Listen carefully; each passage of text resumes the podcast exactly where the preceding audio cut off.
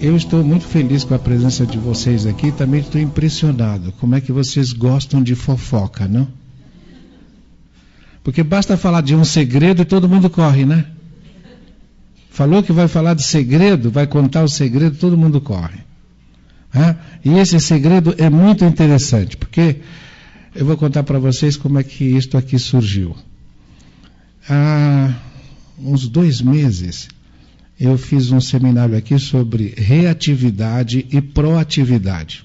E fui explicando o que que acontece com a nossa maneira de falar, com a nossa maneira de pensar, o que é que isso acarreta na nossa vida. A abordagem que nós temos da nossa vida de estarmos sempre enfrentando as situações novas com uma mente do passado, com uma mentalidade passada. Nós estamos sempre falando do passado, estamos sempre presos ao passado. E foi um dia inteiro. E quando chegou no final do dia, quando nós estávamos nos despedindo, eu me impressionei com o número de pessoas que veio me perguntar: o senhor já assistiu o segredo?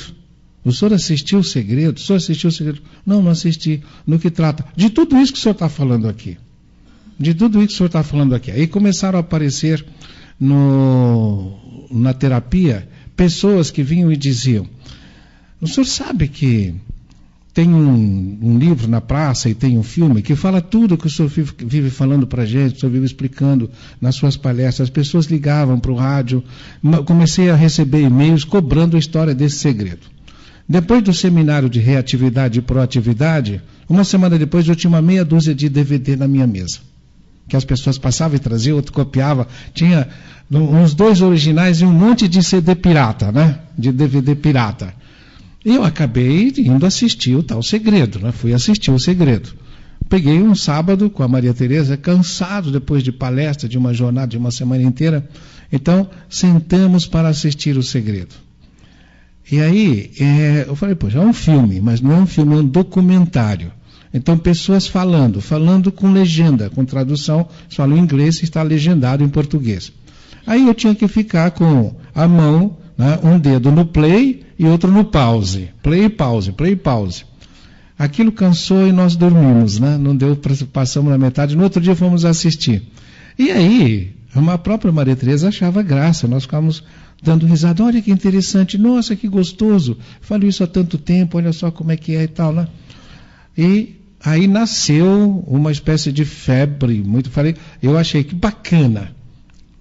O que há de bonito nisso? Eles organizaram aquilo que nós sabemos organizaram de uma maneira muito bem feita.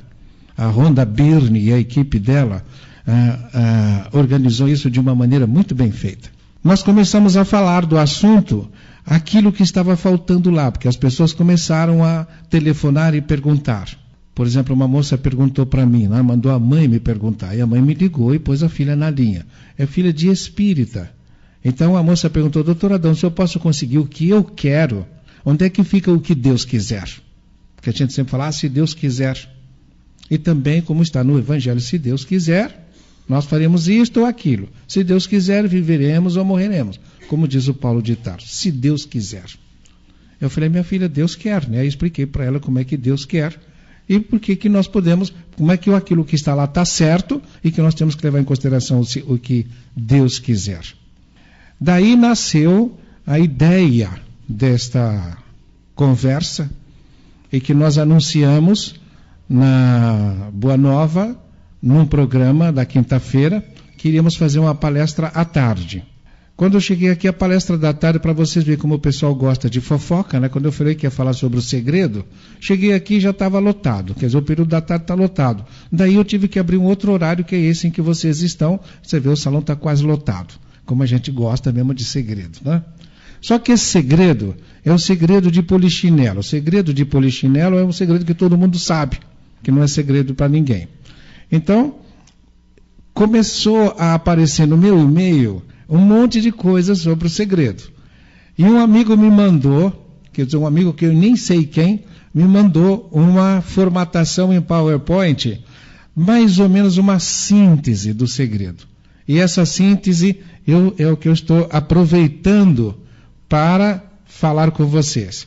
Começa o primeiro slide diz assim: O segredo foi conhecido e usado ao longo do tempo. Uma das coisas que eu sempre disse em relação a isso é que isso aí foi uma grande jogada de marketing. As pessoas que estão por trás são especialistas. Exatamente pelo que nós estamos falando. Se você fala em segredo, todo mundo quer saber. Não é isto? E eles começam dizendo: foi conhecido, o segredo foi conhecido. Se foi conhecido, não é segredo, né? Conhecido e usado ao longo do tempo. Então é jogada de marketing. Desde o Egito Antigo à Babilônia, o segredo viajava ao longo da história. Agora, por que é que uma coisa é segredo numa época, ou melhor, ela é conhecida numa época e depois ela deixa de ser conhecida? Aí eles põem a culpa na religião, né? que a religião acabou entrando numa espécie de confronto e que a religião suprimiu o segredo. Não foi a religião que suprimiu o segredo e foi a religião que suprimiu o segredo. Como é que isso aconteceu? Acontece que aquela turma que sabia no começo, os egípcios, os babilônios, os romanos, eles vão falar de Platão, de Sócrates, são aquilo que nós conhecemos em doutrina espírita como os exilados da capela.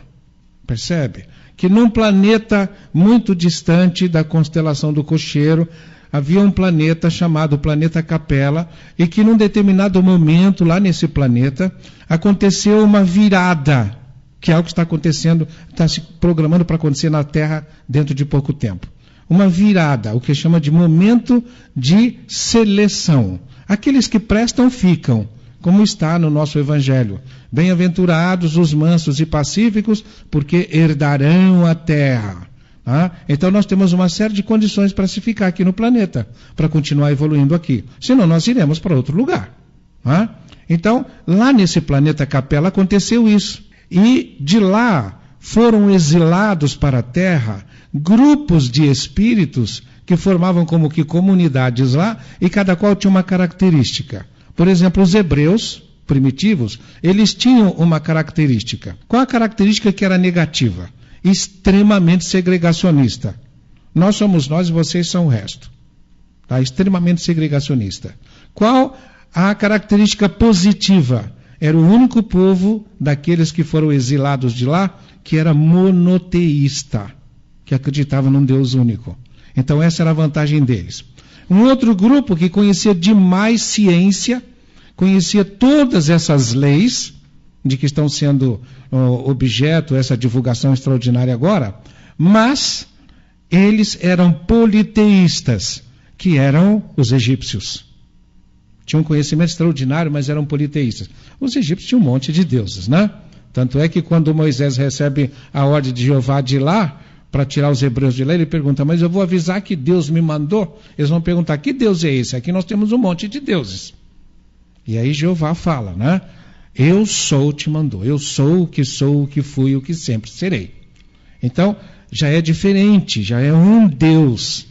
E eu não posso, e depois nos mandamentos ele diz: não terás outros deuses diante de mim, nenhuma representação física de Deus. Até que o Kardec vem e fala: o que é Deus? E os Espíritos respondem: a inteligência suprema do universo causa primária de todas as coisas. Então, Deus hoje, para a ciência, é o Deus da física quântica, que é, é um Deus quantum. Quantum quer dizer pedaço, é interessante, né? E quântica, aquela que cuida dos pedaços de energia. Então, se Deus fosse Deus, se fosse a energia, seria um Deus feito em pedaços. Vocês percebem o absurdo? Deus está por trás disso. Deus é a inteligência suprema do universo, causa primária de todas as coisas. É claro que estes seres, quando foram vieram aqui para o planeta, eles trouxeram essa ciência do que eles sabiam lá. Então eles conheciam tudo isso, como nós agora estamos conhecendo. Nós estamos entrando na fase em que eles estavam quando aconteceu o processo de seleção lá. E isso acontece em todos os planetas. Chegou um momento em que você, no seu desenvolvimento, fazendo uma analogia, você tem que decidir se você vai para a faculdade ou se você vai ser reprovado e vai continuar na escola fundamental ou primária. Se você fica na escola fundamental ou primária e a escola onde você está tem que ser transformada em universidade, você vai ter que ir para uma periferia qualquer. Tá?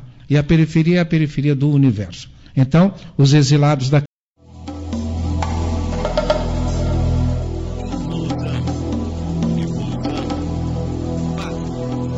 nós, aqui no planeta, temos uma fase. Como nós no nascimento de uma criança. Tudo no universo é igual. Tá? É por isso que o Hermes Trismegisto dizia: como é em cima, é embaixo, como é no grande, é no pequeno, como é no macrocosmos, é no microcosmos. Agora também, você se entrar na internet, já há uma série de vídeos que eles mostram. O universo, né, muito bonito, o universo, e vai mostrando como é que com um telescópio você vai vendo mundos cada vez maiores, cada vez maiores, cada vez maiores. Com o microscópio você vai vendo cada vez menores, cada vez menores, cada vez menores, e é um como se fosse cópia do outro. Então aquilo que o Hermes Trismegisto, Trismegisto significa três vezes mestre. O que ele dizia no passado, nós estamos aprendendo agora. Que aquilo que existe em nós é como nós somos como que cópia do universo. Ora, um ser humano, quando ele nasce, ele tem um período em que ele está saindo do plano espiritual e entrando na matéria. Então ele nasce, começa um processo de gestação, depois ele vem para fora, ele é todo molinho, ele vai endurecendo, endurecendo, endurecendo, até que de repente ele começa a se preparar. Dizem os especialistas, por exemplo, os antroposofistas, que por volta de 49 anos nós começamos a morrer. De aos 63, nós entramos num processo de afastamento da matéria. Então estamos bem objetivos. É isso que dá nas tribos, nos povos primitivos, o conselho dos anciãos, os sábios, não é isso? Os velhos são os sábios. Por quê? Porque não estão mais condicionados pela matéria. Por ter que trabalhar, já estão aposentados. Ter que criar filhos, já casaram. Ter que dar conta de sexo, dar conta de comida, tal, já não é tão premente isso. Então você pode olhar para o mundo com mais objetividade. Enquanto você é jovem, você está preso a é esse condicionamento. É como se você estivesse meio assim. Você não consegue nem ver sua mão direito. Então tem que fazer um afastamento. Transformar isso num objeto, objectum, por fora, para você poder saber. No universo, no macrocosmos, é a mesma coisa. Um planeta nasce e ele vem dos planos espirituais e vem descendo, descendo, descendo, até que materializa. Quando se materializa, né, quando começa a materialidade, começa né? A gente diz, ah, agora está físico, mas ainda continua ficando físico. Como uma criança que nasce, ela já está pronta aqui, mas ela continua ficando cada vez mais dura. Está bem flexível e vai endurecendo. Até que chega ali por volta dos 21 anos, adquire maturidade, mas não tem objetividade, porque ainda está presa a muitos instintos ah, e a muitas necessidades. E só aos 49 que começa a se afastar da matéria. Ora, para o planeta acontece a mesma coisa. Então, quando o planeta nasce, tudo aquilo que está nas Escrituras, que o homem foi criado, apareceu aqui na Terra, vocês veem que no Evangelho há duas criações. A primeira delas está no capítulo 1 de Gênesis, que diz lá: Deus criou o homem, a sua imagem e semelhança os criou, macho e fêmea os criou. Então começa no singular e vai para o plural. Isso é, é o, o que o Kardec chama criação do princípio inteligente. Depois, o homem é colocado na matéria. Vocês percebem que esta primeira criação ah, é a criação espiritual. Então, nós estamos no plano espiritual. Depois, Deus cria um monte de coisas e cria o jardim do Éden tá lá, assim, e diz lá: tem um momento que diz que essas coisas criadas ainda não havia nascido. Não havia vegetação, não havia nada, porque não havia o homem para cultivar o jardim do Éden. Depois o homem é feito. Aí é que começa uma existência material. E Deus cria o homem do pó da terra. É outro homem, não é aquele do primeiro capítulo da Gênesis. Os nossos irmãos evangélicos, eles dizem que não há reencarnação, porque numa frase lá de Hebreus, o Paulo diz assim: ao homem só é dado viver uma vez, depois do que vem o juízo. É óbvio, o homem só vive uma vez. Seja o homem do primeiro capítulo do Gênesis, seja o do segundo. Porque quando Deus cria esse segundo homem, diz lá, né? Cria o homem do pó da terra e insufla nesse homem criado do pó da terra, que é o Adão, o sopro da vida. Agora, a tradução que está sendo feita, os nossos amigos estão resgatando a tradução original, que está lá no original é sopro de vidas. Então, esse homem que está no, na matéria, ele tem sopro de vidas. Só que o Adão só vai viver uma vez. Eu já vivi como Augusto, já vivi como Alex, já vivi como Alexandre, já vivi como Johnny, já vivi com tive um monte de outras encarnações com outros nomes. Agora o Adão só vai viver uma vez, como eles viveram só uma vez. Depois do que? Vem o juízo. Agora, o espírito criado no primeiro capítulo só vive uma vez, porque é a vida eterna. Então, o homem, se você o toma como espírito, é só uma vida. Se você o toma como personalidade, é só uma vida. Depois do que vem outra. Mas já não é mais o Adão, é o Espírito eterno. O Adão acaba aqui. Então, é só uma vida. Esta vida que começa na matéria é o planeta evoluindo, então já pode ter uma humanidade. Só que essa humanidade é uma humanidade ainda primitiva, constituída de seres que começam a sua evolução aqui e seres que vêm de outros planetas. O que vige no universo é a solidariedade amorosa do Criador. Porque vocês vejam o seguinte: aqueles que são reprovados, para retomarmos a nossa analogia, na escola que está sendo promovida a universidade e que vão para uma periferia, parece castigo para eles, não é isso? Mas Deus tem outro propósito, porque lá na periferia, aqueles que foram reprovados daqui vão para lá, lá eles vão ensinar aqueles outros, vão ajudar aqueles que estão lá. É como nós que provavelmente viemos do planeta Capela, temos que ajudar aqueles que estão aqui para continuarmos a nossa evolução. Normalmente o que acontece é que aqueles que vão para a periferia, eles acabam se destacando e andam mais depressa e vão para a universidade. E a turma lá fica perguntando assim: mas para onde será que eles foram? O que será que aconteceu? Perdemos os nossos amigos. A turma que, que veio do, do, desse planeta, da capela, de outros planetas, eles aqui fizeram a evolução e depois voltaram para os seus planetas. Então nós ficamos aqui séculos e séculos perguntando: por que, que essa pirâmide é desse tamanho? O que será que significa esses símbolos? Por que quem escreveu já tinha ido embora? E aí o homem vai evoluindo, evoluindo, evoluindo, só que aqueles que vão embora, eles vão embora do físico. Mas acontece que essa comunicação com o plano espiritual fica constante e continua nessa evolução.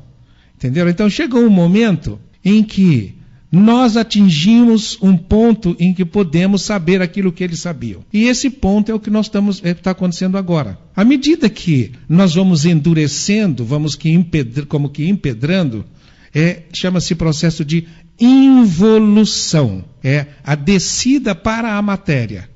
É o endurecimento. O planeta também passa por isso. E chega o um momento em que o planeta tem que mudar. E começa a evolução. Aonde isso é bem representado simbolicamente é no anel de um médico. O anel do médico traz o quê? Não traz aquelas duas serpentezinhas assim? Ah, aquela serpentezinha é o caduceu de Mercúrio. Mercúrio é chamado como o mensageiro dos deuses. No caduceu de Mercúrio, isso representado esotericamente são duas serpentes. Uma delas é cinza e a outra é branca. A cinza significa as duas cabeças encontrando-se em cima, não é isso? A cinza significa a involução. E andando naquelas voltas são períodos. Até os dois rabinhos das cobras estão encostadinhos embaixo. É o momento quando chegamos, em meados do século passado, nós chegamos ao final do rabo da cobra preta. Era a involução. E começa a transição para outra cobra que é a branca. Então nós começamos a subir, aí não desce mais, começa a subir. Ora, enquanto nós estamos descendo, nós estamos empedrando, estamos ficando cada vez mais duros. E se vamos ficando cada vez mais duros, a nossa consciência vai se centrando cada vez mais na matéria. É por isso que a ciência, ela é eminentemente materialista, porque ela se ocupa do mundo material. E essa ciência materialista é muito interessante. Quem foi que, no final, qual das ciências acabou dominando toda a história? A física. Porque a física se ocupava exatamente daquilo que era material. Do que pode pedir, medir, do que pode pesar, do que pode ser objeto de pesquisa de laboratório. Fora disso, eles diziam, não é ciência. Psicologia não é ciência, sociologia não é ciência, porque você não pode medir, tá? Como é que você vai medir o psiquismo? Então, não é ciência. A tudo aquilo que não é suscetível de ser medido e controlado em laboratório, que tem uma certa vulnerabilidade, uma certa espontaneidade, não pode ser objeto de ciência. Mas aí a física acabou criando um problema para si mesma. Só que não era a física, era o outro lado da história, que nós não temos o controle. O outro lado da história. Então, chegou o momento de transição da, do, do, rabinho da cobra, de uma cobra para outra. O que, que acontece? A física teve que também dar um salto. Nós começamos a passar daquilo que era extremamente material, mensurável, ponderável, para algo que não era. Então a física, que era newtoniana, teve que continuar newtoniana com tudo aquilo que o Newton trouxe, mas teve que transcender. Por quê? Porque, nossa, a matéria não é matéria, a matéria é energia. Mas a energia é feita de é luz, e a luz é feita de pedaços.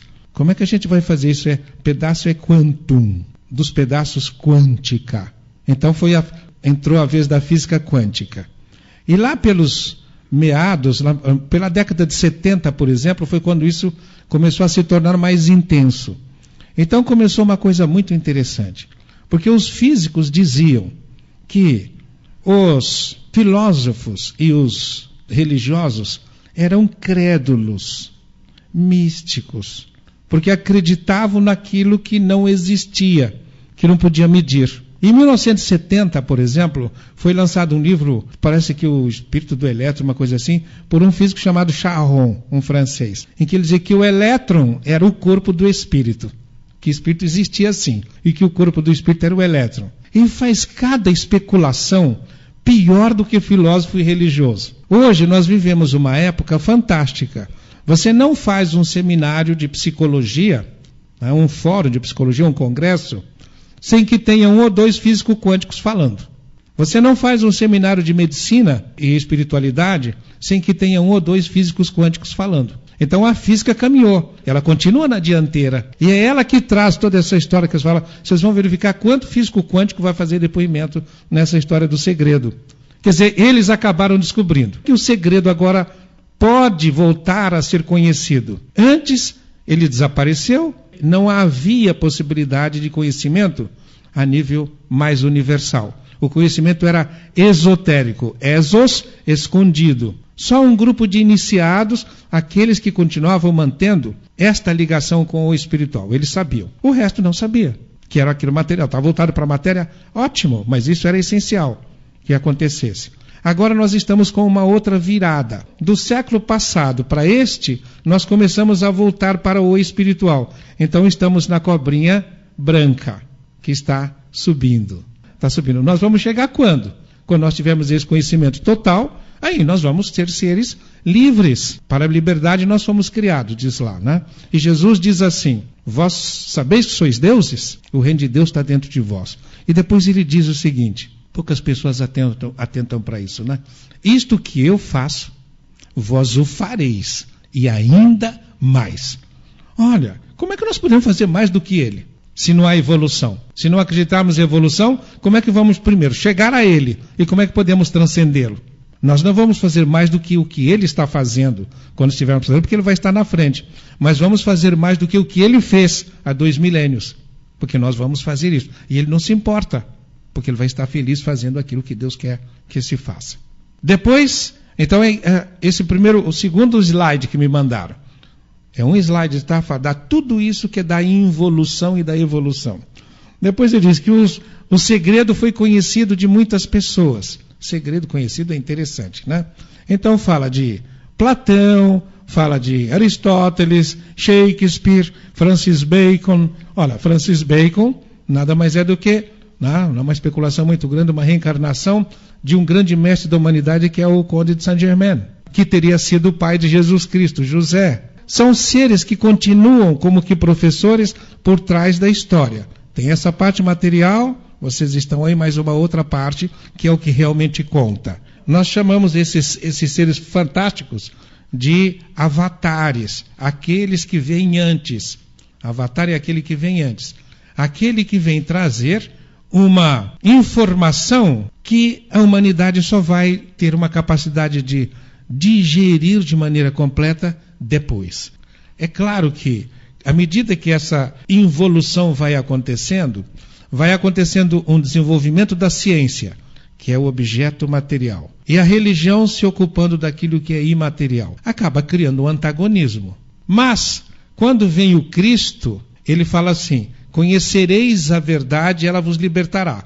Que verdade seria essa de que o Cristo falava? E iria nos, ela iria nos libertar de quê? E depois de 18 séculos aparece Kardec, Blavatsky, Leadbeater. Eles citam Kardec, Blavatsky, Leadbeater, Annie Besant, Steiner, citam um monte de pessoas que são os mestres da história. E o Kardec diz assim, quando ele escreve o Evangelho segundo o Espiritismo, no primeiro capítulo, e que diz assim: Jesus diz, Eu não vim destruir a lei, ele analisa, a lei. E esse primeiro capítulo fala da lei de evolução. Ele fala de primeiro lugar de Moisés, lá no começo. Depois ele fala do Cristo, bem na metade do caminho. E depois ele fala do Espiritismo. E as últimas duas mensagens do Evangelho segundo o Espiritismo, os últimos dois itens do primeiro capítulo, diz lá. O penúltimo diz: aliança da ciência com a religião, que seria o futuro, vai virar o tempo da aliança da ciência com a religião. É o que eu terminei de falar, os físicos quânticos no simpósio de psicologia de medicina. E a última, o último item do primeiro capítulo é a nova era, que é o que nós estamos vivendo agora. E que ele fala da nova era, do que viria depois. Então vocês percebem que muita gente, o segredo não foi um negócio que diz, olha, agora ninguém mais pode saber. Não, é que nós nos desinteressamos de saber porque ficamos grudados na matéria. Então tinha que haver esse antagonismo, né? até que chegasse o momento da nova era, que começou lá no tempo do Charron. Agora, no segundo capítulo de O Evangelho segundo o Espiritismo, o quarto slide eles diz assim: Esse segredo dá-lhe tudo o que você desejar vai te dar saúde, amor, abundância, felicidade. Que beleza a gente conseguir isso, né? Você vai ser feliz. Você pode conseguir o que quiser quando aprender a aplicá-lo na sua vida diária. O segundo capítulo do Evangelho, Jesus diz assim: Meu reino não é deste mundo. E ele diz assim: O reino de Deus está dentro de vós. E quando é que ele diz que meu reino não é deste mundo? Quando ele é preso, está no julgamento de Pilatos. Pilatos pergunta para ele: Tu és rei? Ele diz: eu sou rei, mas o meu reino por hora não é deste mundo. Tem um ainda lá, entenderam? Na redação. Meu reino por hora, meu reino ainda não é deste mundo. Quando é que o reino dele seria deste mundo? Nós estamos caminhando para o reino dele. Quando é que o reino do Cristo se instala? Quando o planeta passa de planeta de provas e expiação para planeta de regeneração. O que, é um planeta de provas e expiação? É o que nós estamos vivendo, o planeta em que nós estamos. Regeneração é o que virá. Eu não sei se eu vou viver nesse planeta, provavelmente não, né? nesta encarnação de Adão Nonato. Mas vou voltar depois, se Deus permitir, aqui. Ou se não, vou estar lá também no planeta que eles dizem de planeta Chupão. A gente vai para a periferia. Uma vez me perguntaram, o senhor iria para o planeta Chupão? Eu falei, por que não? Lá também é mundo de Deus, se ele quiser que eu vou, eu vou. É mundo de Deus. Lá nas escolas, escola é escola em qualquer lugar. Se eu puder estar aprendendo, se eu puder estar ensinando, que maravilha. Muito bem. O Cristo diz: Meu reino por ora não é deste mundo. Ele fala para o Pilatos. E quando nós chegarmos ao reino do Cristo, o planeta será planeta de regeneração. Por incrível que pareça, é pouco. Um planeta de regeneração ainda é pouca coisa. Um planeta de provas e expiação é um planeta como o nosso. Se define como um lugar onde estão encarnados os espíritos que trazem em si mais mal do que bem. Nada lisonjeiro para nós, né? nada lisonjeiro. Onde estão as pessoas, os espíritos que trazem em si mais mal do que bem? É claro que o planeta sempre reflete a sua população, a sua humanidade. Então, o planeta de provas e expiação é aquele em que o mal prepondera, é mais do que o bem. Então, se colocar na balança, o prato do bem vai ficar lá em cima, porque o mal pesa. Planeta de regeneração, os pratos ficarão em equilíbrio. Planeta superior, o bem prepondera. Agora, num planeta de provas e expiação, o que é que acontece? Estão encarnados os seres que trazem em si mais mal do que bem. Nós temos que lidar com isso. Temos que fazer um aprendizado. E aí é onde vem a sabedoria cósmica, né? sabedoria divina. Uma coisa fantástica. Como é que a coisa se dá? Eu trago em mim mais mal do que bem. Como é que eu lido com isso? Fácil, fácil, fácil. Eu sou ótimo. Vocês é que não prestam. Entendeu? É assim que a coisa funciona. Então nós começamos a colocar todo o nosso lixo no outro. põe fora. Aí, o outro que não é bobo fala assim: você está totalmente enganado. Eu sou ótimo, você é que não presta. E aí começa o desafio da convivência. E começa aquilo que eu falo, né? O lixo de um se transforma em lixa que lixa o lixo do outro. Mas como é que eu vou lixar o lixo do outro? Eu não sou besta, afinal de contas, não quero saber dessa história do lixo do outro na minha vida. Você não quer saber do lixo do outro na sua vida, mas você quer saber do aviãozinho que o outro é, não é isso? Então você vai se atrair pelo outro. Sexo.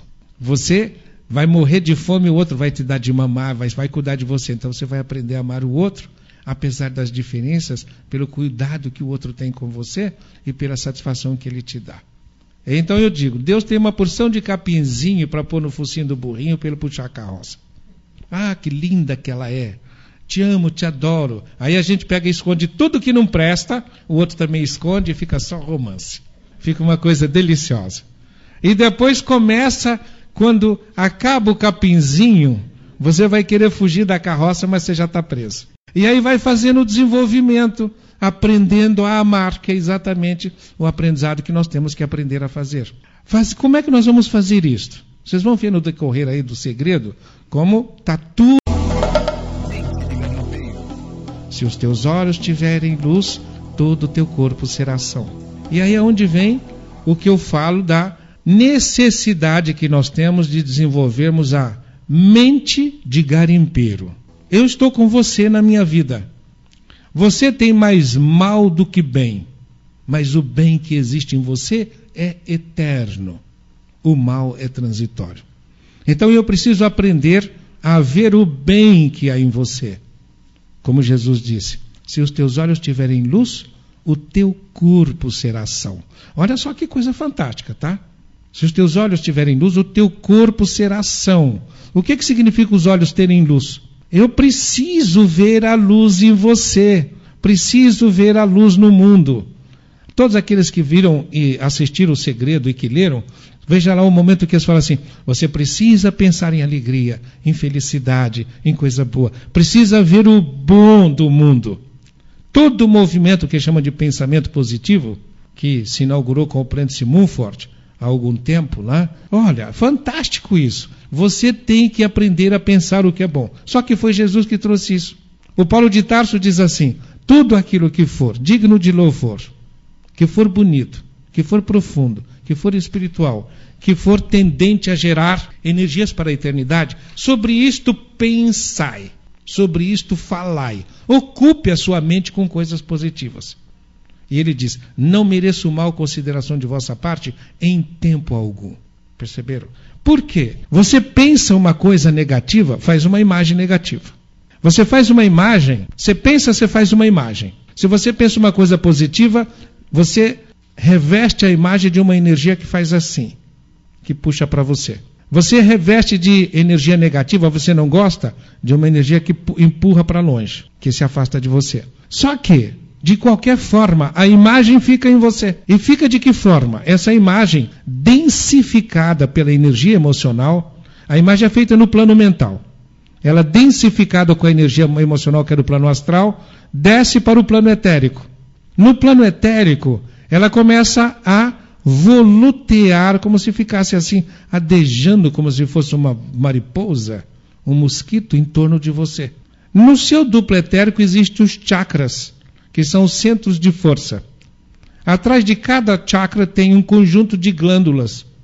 Atrás do básico estão as reprodutoras, atrás do esplênico está o baço, atrás do gástrico está o pâncreas e as suprarrenais, atrás do cardíaco está a glândula timo, ah, mas a glândula timo, diziam os médicos e os anatomistas, ela atrofia quando você cresce, quando atinge o crescimento. É que ela atrofia no plano material e começa a se abrir no plano espiritual. Os esoteristas sabem disso. Então é a glândula também do crescimento espiritual. Atrás do cardíaco está a timo, atrás do laríngeo está a tireoide, atrás do frontal está a hipófise ou pituitária e atrás do coronário está a epífise ou pineal dependendo do teor vibratório da imagem que está rodando em torno de você, essa imagem vai afetar um ou outro chakra e vai entrar para o seu corpo e afetar as glândulas. afetando as glândulas, vai afetar a sua saúde. Você diz assim, ah, se você dá risada, produz endorfina. Se você dá risada, você aumenta a energia do seu sistema imunológico. Sim, é verdade. Por causa disso. Se você fica mal, produz adrenalina. Se você fica com raiva e vai se queimar, vai isso, tal, etc. Ah, é preciso adrenalina, é coisa boa, tal, não é? Quero adrenalina. Mas a gente precisa tomar cuidado. Tudo começa aonde? Tudo começa aonde? No pensamento. E como é que, por que, que começa na mente? Então, diz o seguinte: aquilo que você pensa tem uma frequência que sintoniza no universo aquilo que você está irradiando. Como disse Jesus, vós sois deuses. E o reino de Deus está dentro de vós. E mais, como diz, não vos equivoqueis, de Deus não se zomba. Aquilo que você semeia, você vai ter que colher. E se você semeia, vai ter que colher, e o pensar é a semeadura, e esse livro, O Segredo, ensina como pensar e as consequências de pensar errado, aquilo que semeades tu mesmo havereis de colher. E o Paulo que escreve isso, a outra frase ele diz assim: se você semeia na carne, colhe corrupção. Corrupção é morte. Você semeia na matéria, no material, colhe corrupção. Se semeia no espírito, colhe vida eterna. E o que? E o Cristo diz o quê? O Paulo só repete o que o Cristo disse. O Cristo diz: Procurai para vós tesouros nos céus, onde a traça não rói, bandido não rouba e ferrugem não consome. Entesourai tesouros no céu, e o mais se vos dará por acréscimo. Então vamos procurar o que é puro, o que eles estão falando aqui. Você quer qualquer coisa? Então ensina como pensar. O que é que você tem que fazer? Tá? Então, nesse segredo, dá-lhe tudo o que você desejar: saúde, amor, abundância, felicidade. Você pode conseguir o que quiser quando aprender a aplicá-lo na sua vida diária. Mas o Cristo diz: Meu reino não é deste mundo. O que, que você vai querer? É importante isso. O doutor Michael Bekevich, Michael Bekevich, eu vi muitos milagres acontecerem. Milagres de cura física, cura mental, cura de relacionamentos, milagres financeiros. Isso acontece com as pessoas que usam o segredo. Ele nem fala que conhecem, que usam, porque a pessoa pode ter uma mente que seja positiva, tá? aquele que conhece o segredo. Aí ele fala aquele que usa. Você usou, é lei. Mais adiante, um outro slide, vai, o camarada vai falar: existe a lei da gravidade. Se você pular do prédio, vai se esborrachar. Isso acontece com as pessoas que usam segredo. E eu escrevi do lado: não há milagres, apenas manifestação da lei. O Kardec, na Gênese, ele analisa os milagres de Jesus, explicando tudo direitinho como é que aquilo se dava. Depois eles colocam: você pode ser, você pode ter, você pode fazer qualquer coisa que quiser Pode sim, seja qual for a sua escolha, mesmo que seja muito grande. O grande e o pequeno é só a nossa cabeça, tá? Eu pus, sim, mas para o aprendizado e o maior mandamento. Buscai primeiro o reino de Deus e depois amai a Deus sobre todas as coisas e o mais se vos dará por acréscimo. Então, por que, que você vai conseguir tudo o que você quiser? Todos os seus sonhos serão realizados, eles estão dizendo aqui. Isso que eles trazem no segredo, que todos os seus, você pode conseguir o que você quiser, o que você sonhar, é verdade. Que bom que eles estão falando isto. Porque agora você vai entender o, o que algumas religiões falam, de que todos os sonhos têm que ser realizados. Há anos, há perto de 50 anos, eu falo essas coisas. E as pessoas dizem assim, né? Então eu vou realizar os meus sonhos? Vai. Mas por quê? Então o senhor tem certeza? Tenho. Você vai realizar os seus sonhos. Mas por que, o senhor sabe que eu vou realizar os sonhos? Porque Deus falou que você vai. Deus está lá, né? Segundo mandamento, algumas escrituras trazem a tradução assim. Eu sou o Senhor teu Deus. Sou eu quem te tira das limitações. Eu vou falar de uma linguagem mais comum. Né? Sou eu que tapa os buracos da sua vida. Sou eu que preencho as suas carências. Você não vai ter outro Deus diante de mim. Eu sou um Deus ciumento. Isso está na Escritura. Eu sou um Deus ciumento. Eu sou um Deus ciumento. Então o que, que eu quero? Eu quero que você vá atrás de todos os seus desejos e que eles se realizam para você quebrar a cara e descobrir depois que não era aquilo que ia te preencher. Aí você fala: Meu Deus do céu, o que, que eu. Ah, estou aqui. Você voltou para mim? É interessante.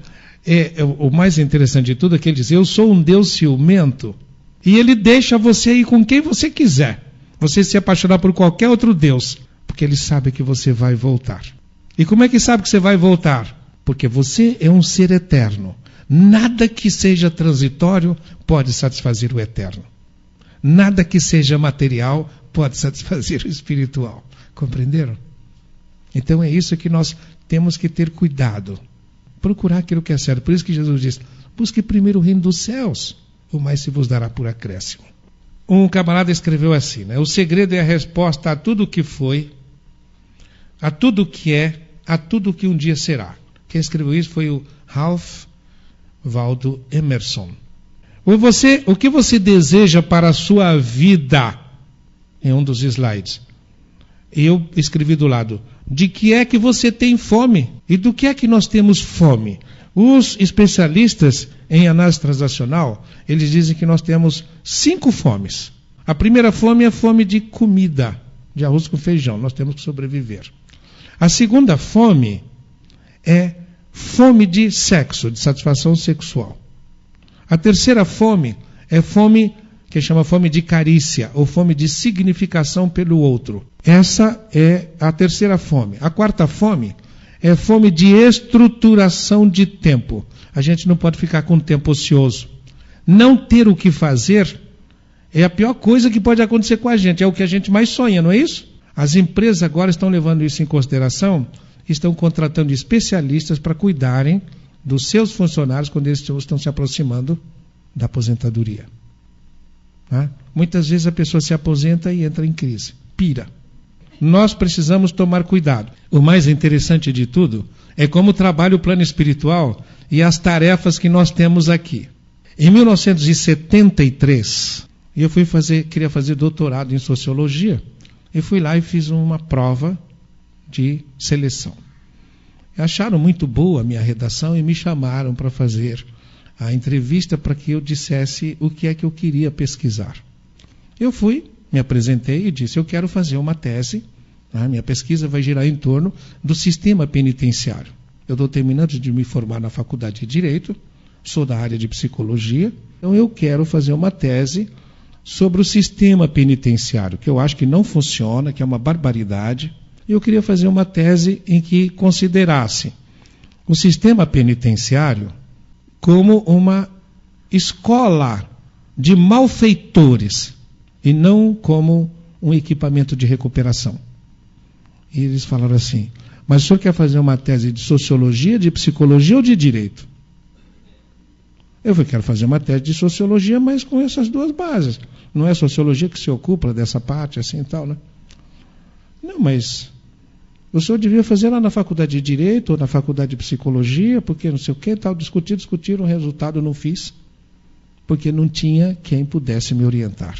Mas 34 anos depois, uma juíza de execuções criminais assiste um dos meus seminários e vem me pedir para que eu faça um seminário para as pessoas para falar exatamente o que eu queria falar 34 anos atrás. Veja como as coisas estão do outro lado sendo manobradas de uma forma bem diferente daquilo que nós pensamos aqui.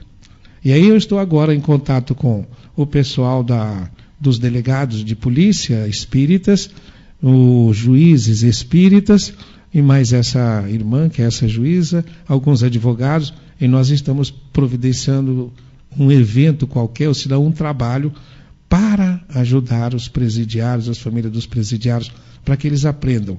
Por que, que eles foram parar na cadeia? Tudo tem a ver com isso que nós estamos falando. A lei de ação e reação. Porque todos nós somos presidiários, né? Ou de uma circunstância ou de outra, ou somos presidiários de relacionamentos, somos presidiários de drogas, somos presidiários de preconceitos. Como é que está a nossa cabeça? Em que cela, em que claustro está a nossa cabeça, a nossa mente? a nossa alma, o nosso espírito, o nosso coração. E como é que a gente se liberta disso? Então a gente precisa saber qual é o segredo que está por trás. Não é? As cinco carências são: primeiro, a de satisfação física, depois, a satisfação instintiva, depois, a satisfação psíquica, a significação que o outro me dá, depois, a de estruturação de tempo, o que, é que eu faço da minha vida. E por último, o que a gente chama de intimidade. Intimidade é O que você vê muitas vezes entre dois namorados, em que um está olhando para o outro assim, né? e parece que eles estão, que eles se fundem.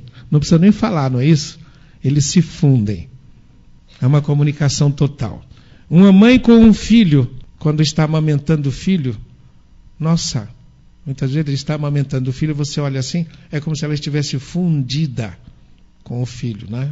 É como se fosse uma, uma coisa só, uma unidade. Esta intimidade eu chamo fome de Deus, que é o que o místico consegue quando ele entra naquele estágio de ligação com o plano espiritual. O oriental, quando ele fala no samadhi ou samadhi, né, essa ligação. Na meditação, essa coisa maravilhosa. É o que nós buscamos quando temos, por exemplo, uma necessidade. Nós estamos, todas as outras fomes são como que subsidiárias desta fome. Essa fome de Deus, dessa ligação fantástica. Que olha, você só vai ter comigo, diz Deus. Eu sou o Senhor teu Deus. Sou eu quem tiro você de todas as fomes. Por incrível que pareça, nós temos essa necessidade de Deus, é a fome de Deus. Eu não consigo essa intimidade, nem com meu parceiro, nem com a minha parceira, nem com meu filho, nem com ninguém. Então, eu preciso de fazer alguma coisa. Eu caio da última, que é a fome de intimidade, para a fome de estruturação de tempo. O que, é que eu vou fazer da minha vida? Então você começa a procurar coisa para fazer. Você não sabe o que fazer, não tem disciplina para fazer aquilo que o Paulo diz assim: vivei sabiamente, remindo o tempo. Ou seja, aproveite direito o seu tempo. Veja onde é que você põe as energias do seu tempo. Remindo o tempo. Você não sabe fazer isso? Começa a fazer coisa errada. Se você não começa a fazer coisa errada, você desce para onde? para aparecer de maneira inadequada. Então você começa a andar com mini saia, com decote daquele tamanho, começa a querer achar que começa a se exibir. Por quê? A outra fome é a fome de significação pelo outro. Você não consegue a significação de que você precisa, para onde você vai? Começa a se oferecer sexualmente. Não consegue satisfação, porque não satisfaz. Você vai fazer o quê? Você acha que se satisfaz assaltando a geladeira de madrugada. Aí você começa a comer. Como é que você se liberta? Quando você descobre, nossa, não é nada disso.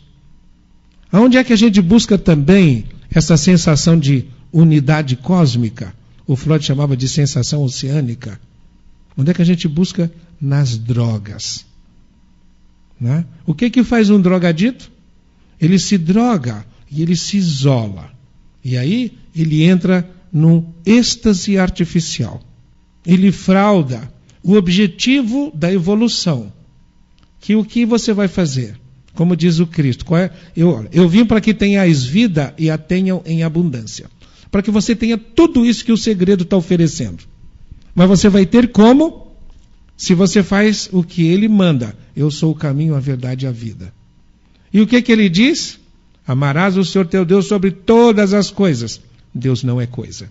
É a inteligência suprema do universo causa primária de todas as coisas. Então tem que ir atrás das coisas. Você não pode se prender a coisas. Você é um ser espiritual. Nada do que é material satisfaz o espiritual.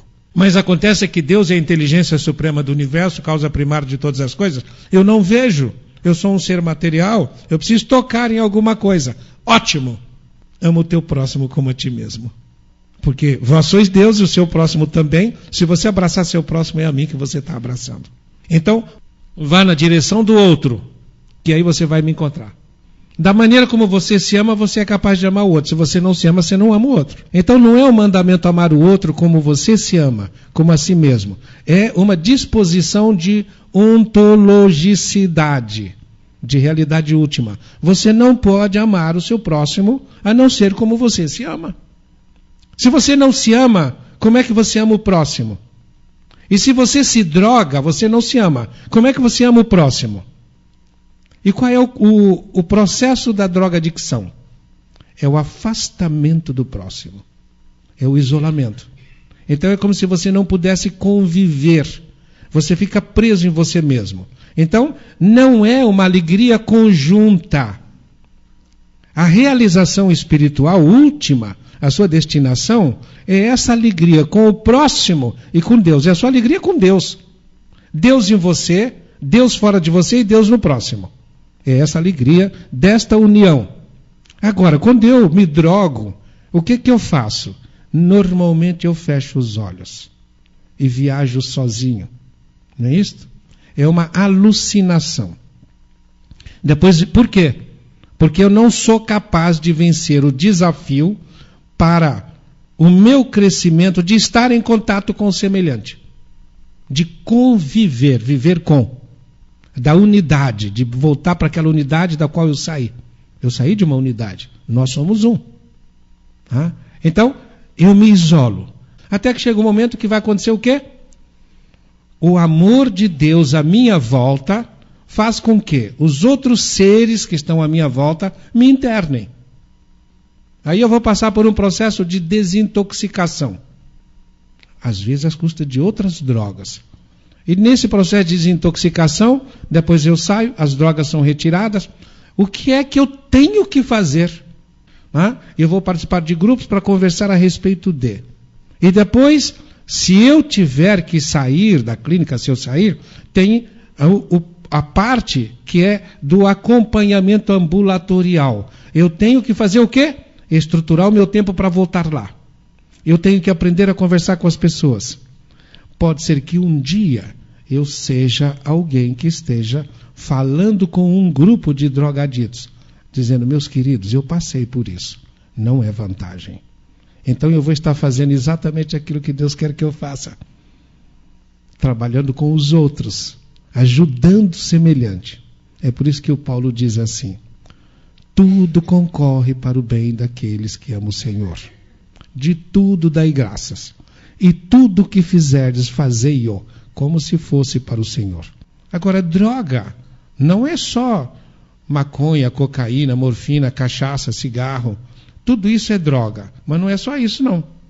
Às vezes a gente transforma a mulher da gente em droga, religião em droga, trabalho em droga. Nós precisamos é tomar cuidado para não sermos escravos das coisas. Quando Cristo disse: Eu vim para que tenhais vida e a tenham em abundância. Né? A vida tem que ser abundante. Aqueles perguntam: Você quer abundância de dinheiro, de saúde, de alegria nos relacionamentos, disso, aquilo? Ensina você a conseguir tudo isso através da sua atitude mental e de como você pensa, sente e tal, etc. Como é que você irradia para o universo e o universo te dá tudo. Nós confundimos abundância com coisas materiais, né? O que é você ter mais sucesso? O que é que você, você quer ter mais sucesso? O sucesso é transitório. Aquilo que é transitório fica aqui. Né? O Paulo diz assim: a vida é como se fosse uma nuvem, uma quimera que de repente passa, o vento leva. Por isso, vivei sabiamente, remindo o tempo. Aproveita bem o seu tempo. Mas aquilo que você, você semeia, você vai colher, e tudo concorre para o bem daqueles que amam o Senhor. Não importa o que você esteja fazendo, porque você tem uma destinação cósmica. E essa destinação cósmica é essa que o segredo está oferecendo, mas não no plano material, mas a nível espiritual. Com certeza você está querendo saber qual é o segredo. Vamos explicá-lo cientificamente a você. Cientificamente, parece ser sem Deus, como eles colocam no livro, mas não é. Você só pode explicar cientificamente se você colocar uma inteligência suprema do universo, uma causa primária de todas as coisas por trás do processo. Todos nós funcionamos com um poder infinito. Eles dizem, né? Jesus disse: Vós sois deuses aquilo que eu faço, vós o fareis e ainda mais. E é interessante. Jesus não andava de avião e podia, ele estava em contato com. Ele vai lá e se adapta, ele vem aqui e se adapta ao nosso estágio daquele momento. E nos ensina o que nós podíamos aprender naquele momento. Mas ele deixa uma porção de coisas assim. Lei de atração. Tudo é atração. É. Por que, que tudo é atração? Nós somos atraídos para quê? E nós atraímos o quê? Como eu disse, nós estamos querendo Deus, a fome de intimidade. Que às vezes a gente. É claro que o Berne, o Eric Berne que descobriu isso, e que forma, formalizou desta maneira as cinco fomes, ele estava falando de coisas psicológicas. Mas ele não sabia que estava falando também de coisas espirituais. Que quando ele fala a fome de intimidade, é a fome que eu tenho de Deus. Mesmo que seja de Deus no outro. Entenderam? Mesmo que seja de Deus nas coisas. Deus transcendendo tudo. Certa feita no rádio, um, um cidadão me ligou falando sobre o Santo Daime. Então falamos bastante e tal, interessante. Depois ele foi para os aspectos mediúnicos que o chá de, do ayahuasca faz. E eu falei, olha, assim expliquei para ele da necessidade de transcender né, a dependência de qualquer coisa material. Ele disse, não, mas o cipó é isso, é aquilo, tá, tá, tá, tem, é espiritual, e tá, tá, e começou a discutir comigo. Eu deixei ele falar e fui fazendo algumas perguntas, e a última que eu fiz foi só o seguinte. Falei, olha, um dia você vai para o plano espiritual, e as suas conquistas você quer levar para a espiritualidade, não é isso? Mas é claro, falei, pois é. E do lado de lá, onde é que você vai achar cipó? Onde é que você vai arranjar cipó no plano espiritual? Se a sua felicidade está no cigarro, como é que você vai encontrar tabacaria lá? Se está na droga, onde é que você vai encontrar boca no plano espiritual? Ah, eu, eu não vou encontrar boca no plano espiritual, mas eu dou um jeito. Claro que dá. Claro que dá. O jeito é você se transformar em obsessor. E você vai ficar montado naqueles que do lado de cá faz isto. E aqueles que estão do lado de cá são só cavalinho da turma do lado de lá. Bêbado a gente chama de caneco vivo. Tabagista a gente chama de ah, piteira encarnada. E veja só, o outro lá é carreirinha, tal, etc. Tá, a turma está do lado de lá. Quando Paulo diz assim, o salário do pecado é a morte, o salário do pecado é a morte. Veja só, essa história do salário do pecado é a morte. Mais um, uma espécie de um hiatozinho para eu contar uma outra história. Houve uma época em que eu sofria com alguma coisa que me acontecia, que era eu sonhar com a morte das pessoas. Então eu sonhava com a morte de alguém, né? Como é que é seu nome? Sonhava com a morte do Gilberto e ficava, Deus do céu, Gilberto. Sonhava ou com o enterro do Gilberto, ou com uma missa de sétimo dia, mas um sonho que me dava a noção de que o Gilberto ia morrer, era da morte do Gilberto. Então eu ficava com aquilo na cabeça, rezando pelo Gilberto, rezando, rezando, rezando, até que um dia aquilo sumia da minha cabeça e o Gilberto continuava aí. Ou senão o Gilberto morria e eu ficava danado da vida, né? Mas por que, que eu tenho que sonhar isso, meu Deus, e tal, né? Até que um dia eu estava bravo, né, fazendo uma prece, e meto a mão num livro assim, né, fico, fico cercado de livros, puxo um livro e abro lá. O salário do pecado é a morte. É claro que eles fazem você pegar o livro mas eles estão do outro lado também, traduzindo o que você está lendo. O salário do pecado é a morte. Nossa! E traduzir na minha cabeça: o salário do pecado é a morte. Não é a pessoa que tem que morrer. Depois disso, eu fiquei bastante eficiente nessa história, tá? Não é a pessoa que tem que morrer. É alguma coisa na pessoa que tem que morrer. Me fizeram lembrar do que o Pedro diz na carta dele: Eu morro todos os dias para renascer no Senhor. Olha o propósito: morrer todos os dias. Morro todos os dias para renascer no Senhor. Aí eu parei de sonhar, porque eu chegava perto das pessoas, simplesmente eu era como que avisado. Esse aí vai morrer. Esse aí vai morrer. Significa que a pessoa que estava na minha frente ia morrer, aquela personalidade. Se era um alcoólatra, tinha que morrer o alcoólatra, morrendo o alcoolismo. Porque a outra passagem que está no Evangelho é: o pecador morre com o pecado. A outra passagem é: o pecado não herda o céu. O que o pecado não herda o céu? Não herda o plano espiritual superior, fica no umbral. Todos os pecadores, todos aqueles que são escravos de alguma coisa que não seja o espiritual, ficam no umbral e vão ter que voltar para cá, até que morra a negatividade. Percebe? Primeiro, toma consciência do lado de lá. Que quando passar para o lado de lá, né, o tabagista, por exemplo, só o tabagista, qualquer outro vício é a mesma coisa. Quando chega do lado de lá, nossa, um, um alcoólatra, um tabagista, um drogadito, na hora que morre, é uma coisa terrível. Quando morre, ele se afasta do corpo, sai do corpo, mas ele fica no plano espiritual, né, vendo o corpo dele, físico ali, e o ataque que as entidades inferiores fazem em cima do corpo dele, como se fossem urubus em cima de uma carniça. Ou como se fossem feras famintas em cima de uma, de uma, uma coisa morta. E ficam ali, grudam principalmente nas mucosas, é como se eles grudassem a boca nas mucosas, gengiva, garganta, pulmões, todas as mucosas do organismo, aonde fica como que ah, estocada a energia negativa. E eles ficam chupando, né? Até que reduz a nada. Tudo que tem no corpo, o corpo fica limpo dessas energias negativas, mas já está morto. E você está do outro lado como que impotente vendo isto. E quando termina, né, e, e sentindo o que está acontecendo lá, porque você ainda está de alguma maneira vibratoriamente ligado ao físico. Quando eles terminam, aí eles passam para cima de você e te atacam no plano espiritual. Porque no seu perispírito também existe aquelas energias.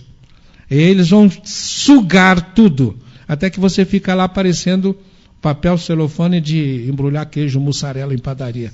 Está lá, nada, largado. Não tem espírito superior para te ajudar, porque você não está sintonizado com o espiritual superior. Você está situado, sintonizado com a negatividade. E no universo é uma questão de sintonia, é atração. Você vai estar lá com aquilo que você atraiu para a sua vida. E quando você quando eles terminam, eles te largam. Mas aí vai acontecer uma coisa fantástica. Dentro de pouco tempo você entra em desespero. Porque a carência volta. Tá? É como se você tivesse que entrar numa síndrome de abstinência forçada. A carência volta. E quando volta, você entra em desespero lá. Mas o desespero é muito maior do que a síndrome de abstinência daqui. Por quê?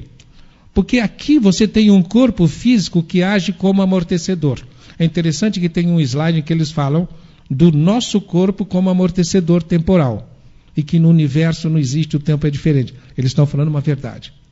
No plano espiritual, você não tem o amortecedor do corpo, e o tempo é mais rápido, ele corre com mais intensidade.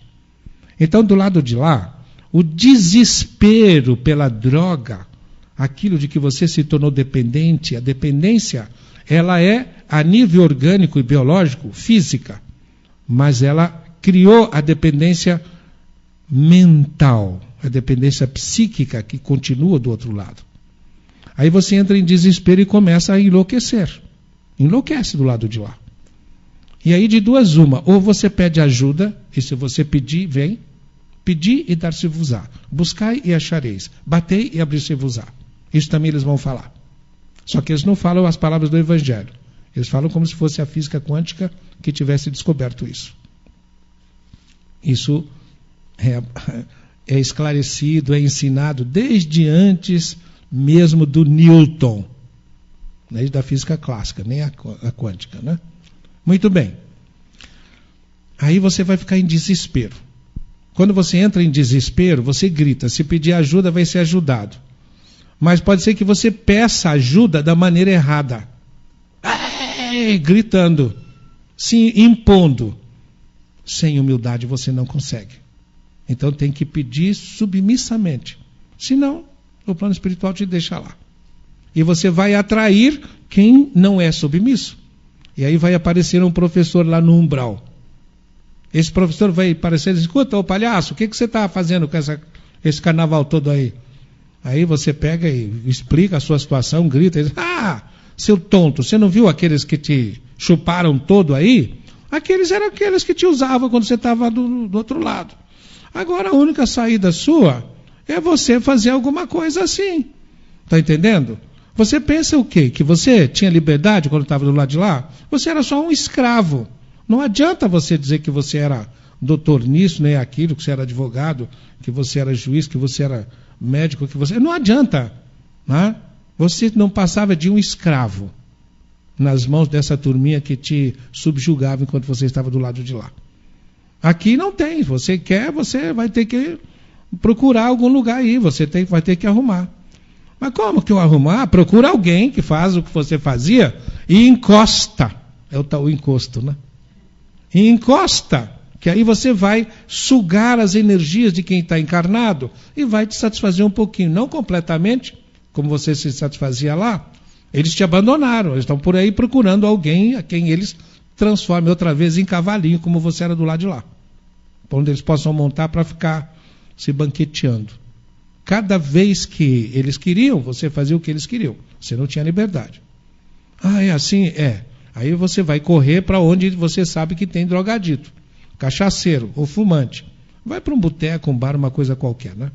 E aí você chega perto de, vamos admitir, um tabagista, né? Perto de alguém que está fumando. Ah, aquele ali está fumando, então deixei lá. Quando você se aproxima, você leva a maior surra da sua vida. Você é escorraçado. Quem aqui assistiu Ghost? Né? Ghost. Vocês lembram quando o, o camarada lá entra no vagão e o vagão tinha dono? Né? Não, você sai daqui que esse é meu. O vagão tinha dono. Os viciados têm donos. Tá? Tem ou um, ou dois, ou três, mas a turminha que está ali organizada para explorar aquele. E eles não abrem mão disto. A alcoólatra, por exemplo, é tão interessante que o alcoólatra é capaz de atravessar uma rua no meio dos carros e os carros não atropelam o alcoólatra. Os, os obsessores estão lá cuidando dele. Né? Ele passa lá, está assim, os obsessores estão cuidando dele. Aí você chega perto do fumante lá e leva uma surra, porque aqui está, sai daqui, seu palhaço, esse é nosso. E você sai. Vai ter que sair, você vai continuar com o seu desespero. Aí você vai gritar, gritar, aquele professor vai voltar. Escuta aqui, seu tonto, sua besta quadrada, sua anta. Você tem que criar o seu cavalinho. Você tem que criar o seu né, satisfator, o seu satisfazedor da sua necessidade. Vai fabricar alguém, fabrica um fumante. Senão você não tem. E aí o que vai acontecer? Você sai, ah, mas eu não vou fazer isso. Se você tem escrúpulos, eu não vou fazer isso. Aí você pede ajuda e vai embora você vai ser ajudado. Se você se esquece, você não foi treinado para pedir ajuda a Deus, aí você esquece, e o que, que vai acontecer? Você vai procurar e você vê. Como é que eu faço? Ah, você, como é que fizeram com você? Aí você descobre alguém que está no meio de uma turminha e alguém está lá falando, escuta aqui, ó, cara, se você não fumar, não vai fazer parte da gangue. Você não faz parte da turma. Afinal de contas, você é macho ou você é daqueles? Como é que é? Você é homem ou está desmonhecando? Qual é? Tem que ser. Né? E você vai lá e vai perto, se aproxima daquele garoto, vê que não tem ninguém perto, você vai lá e fala: Fuma, é isso mesmo, você não vai fazer parte do grupo e não sei o quê. E aquele coitado já não está dono da vontade dele, porque você está do outro lado influenciando. De repente ele põe o cigarro na boca, tosse, desesperado, mas você fala: É assim mesmo, vai em frente, mostra que é macho, mostra que é homem. E de repente você está feliz da vida porque você criou a sua piteira do lado de cá. Aí pode ser que você passe anos e anos e anos, mas está escrito que o salário do pecado é a morte. Então o seu vai ter que acabar, o dele também. Né? Pode ser que anos e anos, aí um dia, pode ser que aquele garotão esteja no motel com a namorada, né? E vai fazer uma festinha. E você pede, pode até tirar uma casquinha também, porque isso sempre acontece, né? Muitas vezes os caras pensam que são eles, mas são os obsessores. As meninas pensam que são elas, mas são as obsessoras. Né? né? e está do lado de lá, e depois da festa vem sempre uma sonolênciazinha, não é isso? Naquele sono, num dia pode acontecer, isso depois de muito tempo, que você durma também. E quando você acorda, você está no braço dela, segurando o seio dela com os lábios e falando: Ai, como a mamãe é maravilhosa.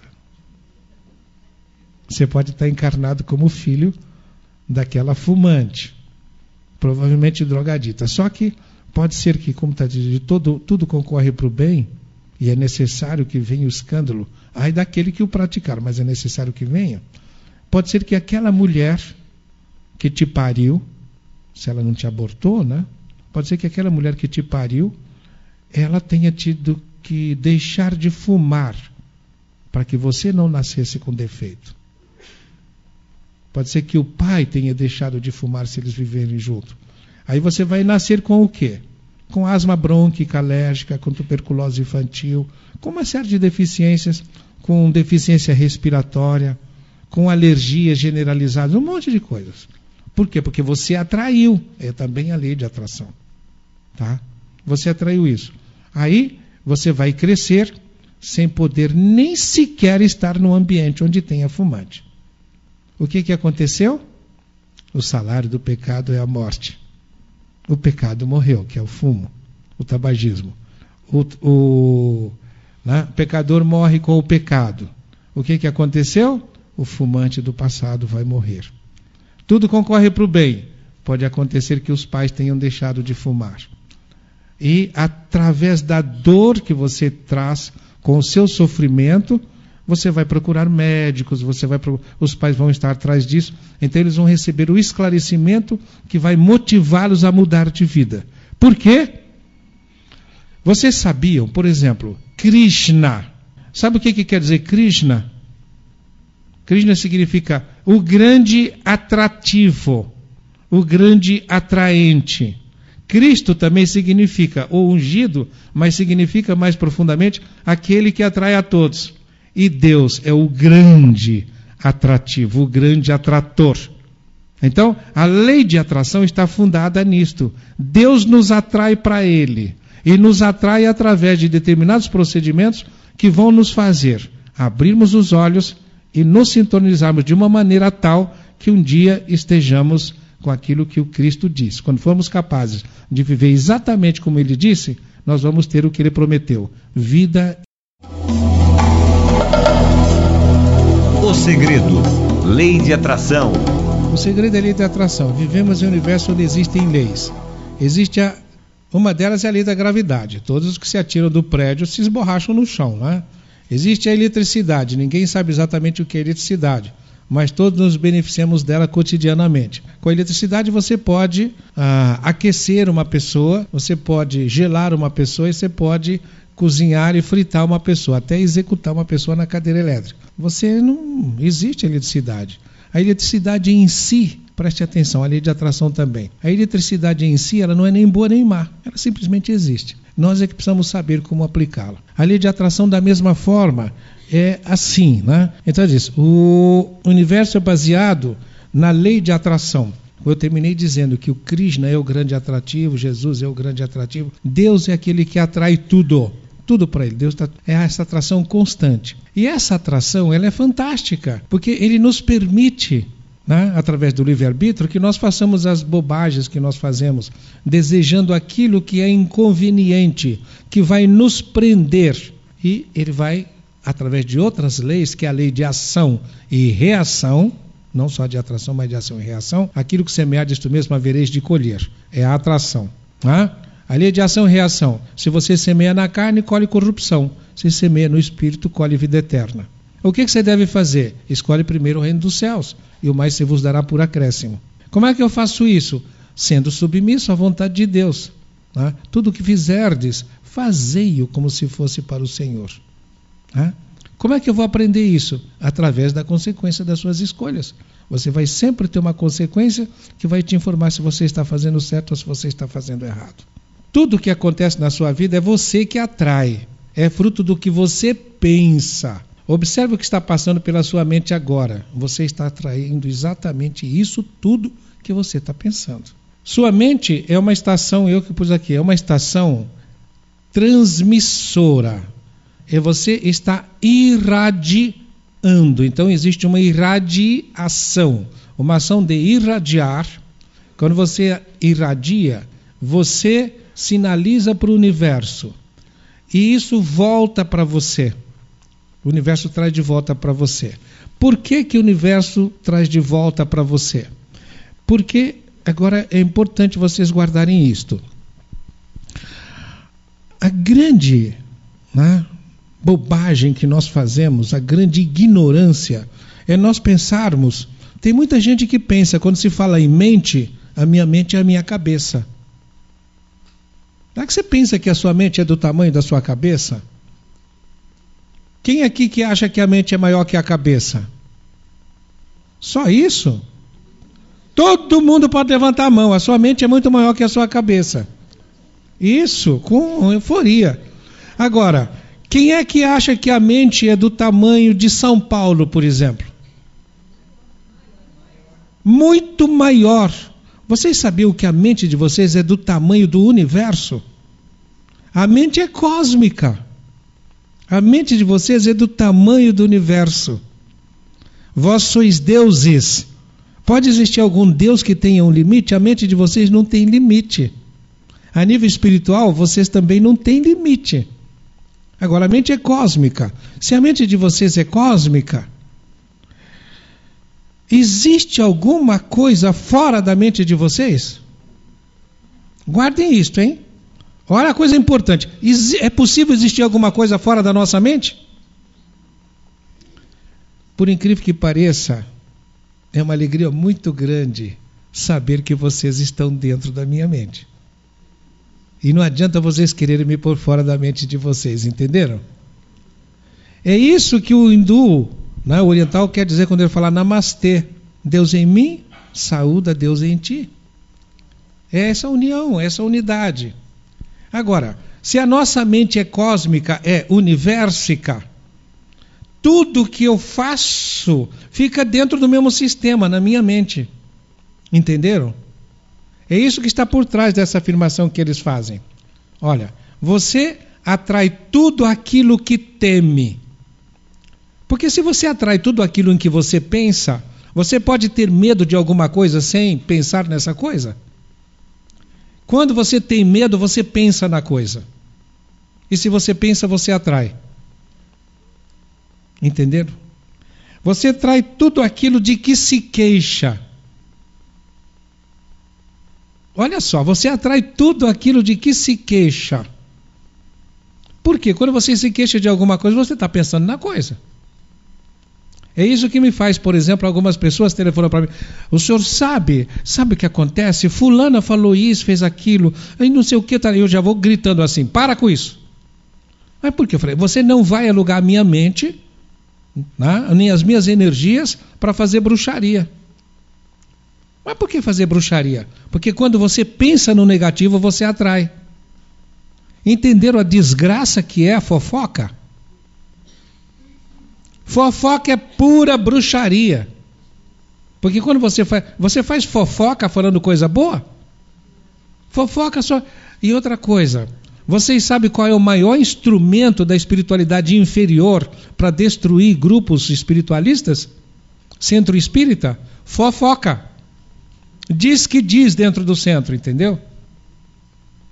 É fofoca. Então, quando você, olha, você atrai tudo aquilo que teme, você atrai tudo aquilo de que se queixa. E a coisa é importante. Você atrai tudo aquilo que agradece. O Paulo diz assim: de tudo dai graças. Em primeiro lugar, você dá graças, por quê? Porque tudo concorre para o bem daqueles que amam o Senhor. Tudo que fizerdes, fazei-o como se fosse para o Senhor, e de tudo dai graças porque tudo concorre para o bem daqueles que amam o Senhor. Depois ele diz assim, né, uma outra, isso é para as drogas da nossa vida. Tudo me é possível, todas as coisas me são lícitas, mas eu não me deixarei escravizar por nenhuma. Examinai tudo, retende o bem, o bom, o certo, o conveniente. Ah? Então, você atrai tudo aquilo que agradece. Se você agradece, veja só, os protestantes primitivos, os protestantes do início da reforma, eles tinham uma tradição, eles tinham um hábito diário que eu julgo uma coisa fantástica. Já ensinei para tanta gente fazer isso. E se você fizer isso, a sua vida muda. Que era a contagem das bênçãos você diariamente fazer a contagem das bênçãos. É incrível como você não é capaz de fazer isso. Nós não fazemos isso. Nós somos queixosos, somos queixadores, mas não somos agradecedores. Contagem das bênçãos. Diariamente você conta as suas bênçãos. Quando você conta as bênçãos, ela aumenta. Onde é que está a lei disso? Jesus ele fala de leis, tá? As leis estão todas implícitas. Ele não fala claramente, ele diz assim: a quem tem, mais se lhe dará e terá em abundância. A quem tem, mais se lhe dará e terá em abundância. Se você conta bênçãos, você tem o quê? Bênçãos. O que, que vai acontecer com elas? Aumenta. Agora você se queixa. A quem não tem, até o que parece ter lhe será tirado. Se você se queixa, você não vê as bênçãos. O que, que vai acontecer com as bênçãos? Desaparece. A quem tem, mais se lhe dará e terá em abundância. Se você se queixa, você tem coisa boa ou coisa ruim? vai ter em abundância. O que, que você vai ter mais? Coisa ruim. Olha só, as pessoas não veem isso, né? A quem tem, mais se lhe dará e terá em abundância. É quem tem na cabeça e no coração. A quem não tem, até o que parece ter, lhe será tirado. Então nós precisamos agradecer. Se agradecemos, olha, você atrai tudo aquilo que você agradece. Por que, que eu falo de mente de garimpeiro? Tá? No, no, no DVD eles põem lá do, do, John Gray, o John Gray que escreveu o livro né, Homens são de Marte, Mulheres são de Vênus. E ele diz assim: que todo homem sabe como ele gosta de que a mulher aprecia os lados, as coisas positivas dele. E toda mulher também. E que o parceiro precisa aprender a ver o que tem de positivo no outro. O que, que a gente faz? A gente vê o que o outro tem de negativo, não é isso? Por que, que a gente vê o que o outro tem de negativo? Porque nós estamos num planeta de provas e expiação. O que, que tem mais no planeta de provas e expiação? Lixo. Então, como é que eu lido com o lixo? Pondo no outro. Né? É sempre assim. A gente está sempre tirando a responsabilidade dos nossos ombros. Eu gosto de brincar que começou lá no paraíso. Né? Quando Deus chega assim, diz lá, e Deus, pela viração do dia, andava pelo paraíso, e ele grita assim: Adão, Adão, onde é que tu estás? Ele não acha o Adão. Imagine se o Criador não vai ver onde é que está a criatura dele, né? Deus que tudo vê, e quando ele grita assim, onde é que você está, não é porque ele não está te vendo, é porque você não o está vendo. Então, Adão, Adão, onde é que tu estás? O Adão diz assim: Estou aqui, Senhor, atrás da moita, com a folhinha de parrilha em cima das coisas porque eu me vi nu e fugi da tua presença. Olha, eu me vi nu e fugi da tua presença. Quando é que você se vê nu e foge da presença de Deus? Quando você tem culpa. Quando você tem sentimento de culpa. Em psicologia a gente fala sentimento de culpa. Porque culpa não é uma coisa objetiva, a gente tem sentimento de culpa. Objetivo é responsabilidade. Em direito a gente transforma culpa em responsabilidade. Você é culpado de bater o carro do outro né, por negligência, imperícia ou imprudência, então vai gerar uma responsabilidade. A culpa é objetivada na responsabilidade. Mas se você tem culpa, você foge da presença de Deus. Está lá na Gênese. Depois Jesus vai, de uma outra oportunidade, ele fala a mesma coisa. Ele diz assim: então está lá. Estou aqui, Senhor, fugi da tua presença. Me vi nu e fugi da tua presença. Aí ele pergunta: Adão, quem te fez ver que você estava nu? Ao invés dele falar assim, Senhor, eu percebi. Eu percebi porque os meus olhos se abriram. Se tudo com que você faz concorre para o bem, graças a Deus eu abri os olhos. Porque isso do Adão abrir os olhos para a matéria e a Eva também, o feminino é o que está mais ligado ao espiritual. Por isso que a mulher é que descobriu primeiro. Aquilo que eu falei que nós estamos na evolução, caminhando para a matéria. Houve uma época em que a nossa consciência estava toda no plano espiritual. E o desenvolvimento era ter consciência da matéria. Quem primeiro fez isso foi a mulher, foi o feminino. Então isso é abrir os olhos para a matéria. Aí a gente perde a consciência do plano espiritual. É isso que sair da presença de Deus. Mas aí o que, que o Adão faz? Quando Deus pergunta: Quem te fez ver que você estava nu? Bem, Senhor, foi, foi, foi a mulher. E olha, Senhor, sabe mais? Foi a mulher que tu me destes. A gente põe sempre a culpa no outro. Foi a mulher que tu me destes. Aí Deus fala: Eva, minha filha, o que fizestes? Ela coça a cabeça. É, eu não, Senhor, foi a cobra. A cobra que tu fizestes. É sempre assim. Nós estamos. E o que, que nós temos que fazer? É assumir a responsabilidade pelo nosso destino e pela nossa felicidade, sem buscar isso em coisas externas, mas no Deus que está em nós. Na parábola dos talentos, quando diz lá no final, Servo bom e fiel quando você faz as coisas certas. Né? Foste fiel nas pequenas coisas, te daria a intendência das grandes.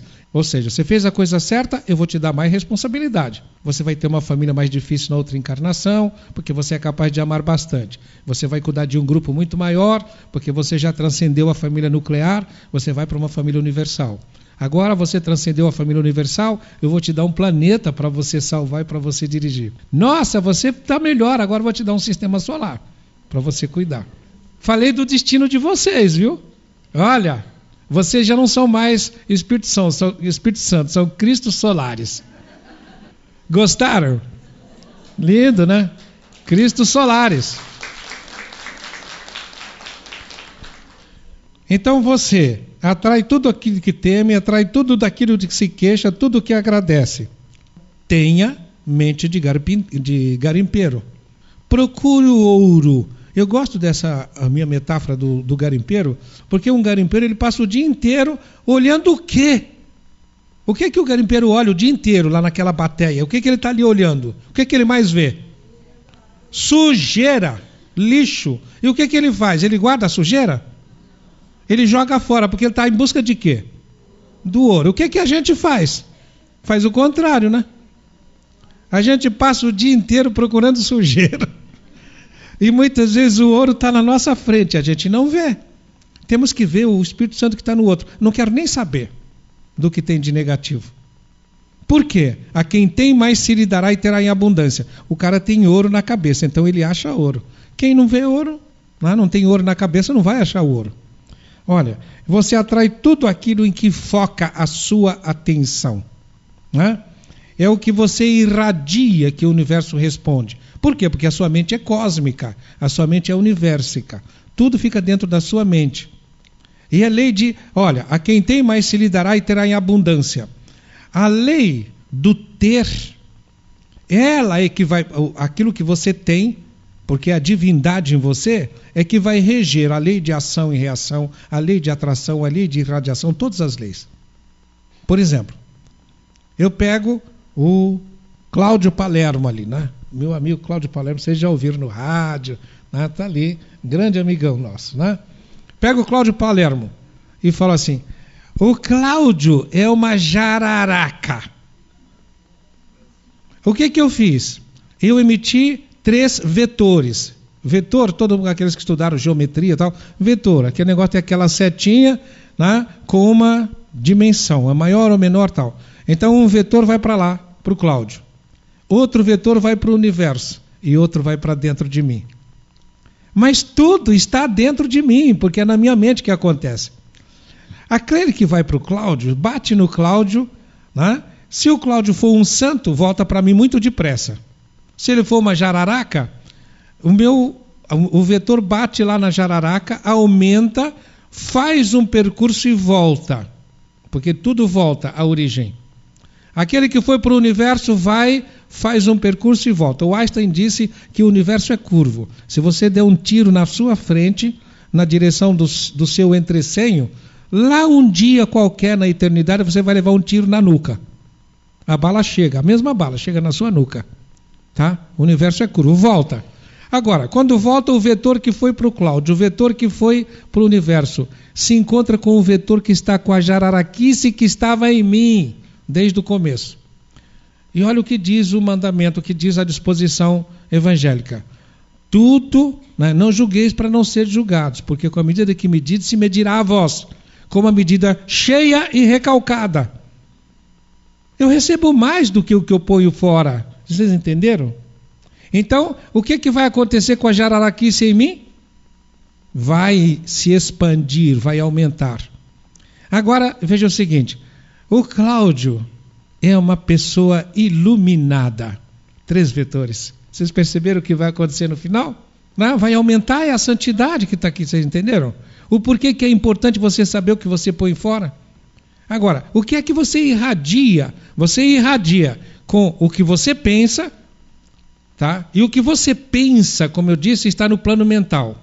Gera uma imagem que é afetada energeticamente por uma energia emocional positiva ou negativa, que vai para o etérico, que adeja em volta do, no, dos chakras e entra, afeta as glândulas e faz acontecer na sua vida. Tá? Faz acontecer na sua vida. Agora, como é que você vai agir para colocar o bem lá e trazer para cá? Porque se tudo está dentro da sua mente, é você aprender que tudo é atração, mas é também a irradiação que você faz. Você vai ter que aprender a. Se os seus olhos tiverem luz, o teu ser será iluminado. Ah, então você está buscando satisfazer aquela fome maior que eu chamo de fome de Deus que está te atraindo. Você vai estruturar tempo, logo abaixo da intimidade. Você estrutura o tempo como? Ah, sede sábios, diz o Paulo, remindo o tempo fazendo aquilo que você tem que fazer. Agora, você pega e fica à toa, não quer fazer nada. Aí você cai na infração do mandamento oculto, do que eu chamo de mandamento oculto. O que, é o mandamento oculto? Mandamento oculto é aquele que você não pode cumprir nenhum dos outros se não cumprir primeiro o mandamento oculto. Mandamento oculto, eu estava vindo da pousada lá do Flor de Lis e perguntei para Maria Tereza, você que é professora, me diz uma coisa. A palavra bunda é um palavrão ou já está na boca do povo? Já é coisa corriqueira?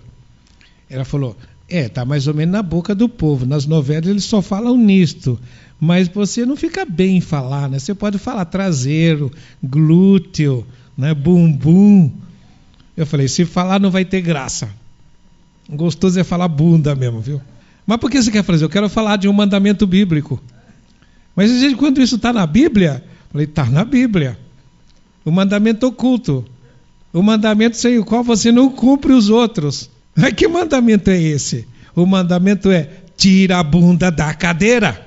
Se você não tira a bunda da cadeira, você não faz nada. Então faça alguma coisa. Como é que você. Mas está escrito isso lá? Bem, não está escrito assim, né? Saia da paralisia.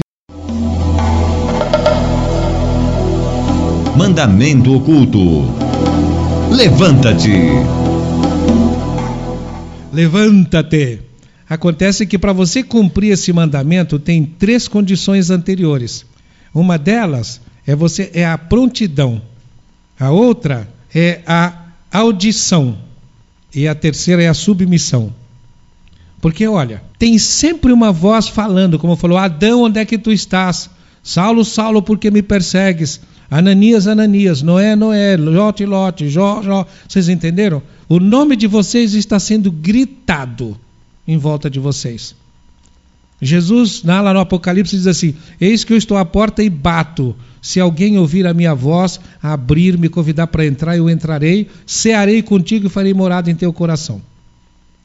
Então, olha, o seu nome está sendo gritado. José, você precisa ter audição, então, ouvidos de ouvir. Depois que você ouve, você tem que ter prontidão. Eis-me aqui, Senhor.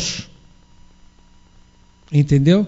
E depois você precisa tirar a bunda da cadeira, é o levanta-te. Não é? Eis-me aqui, Senhor. Levanta-te e faz um barco de tal tamanho que vem um dilúvio aí que vai afundar tudo vai afogar tudo.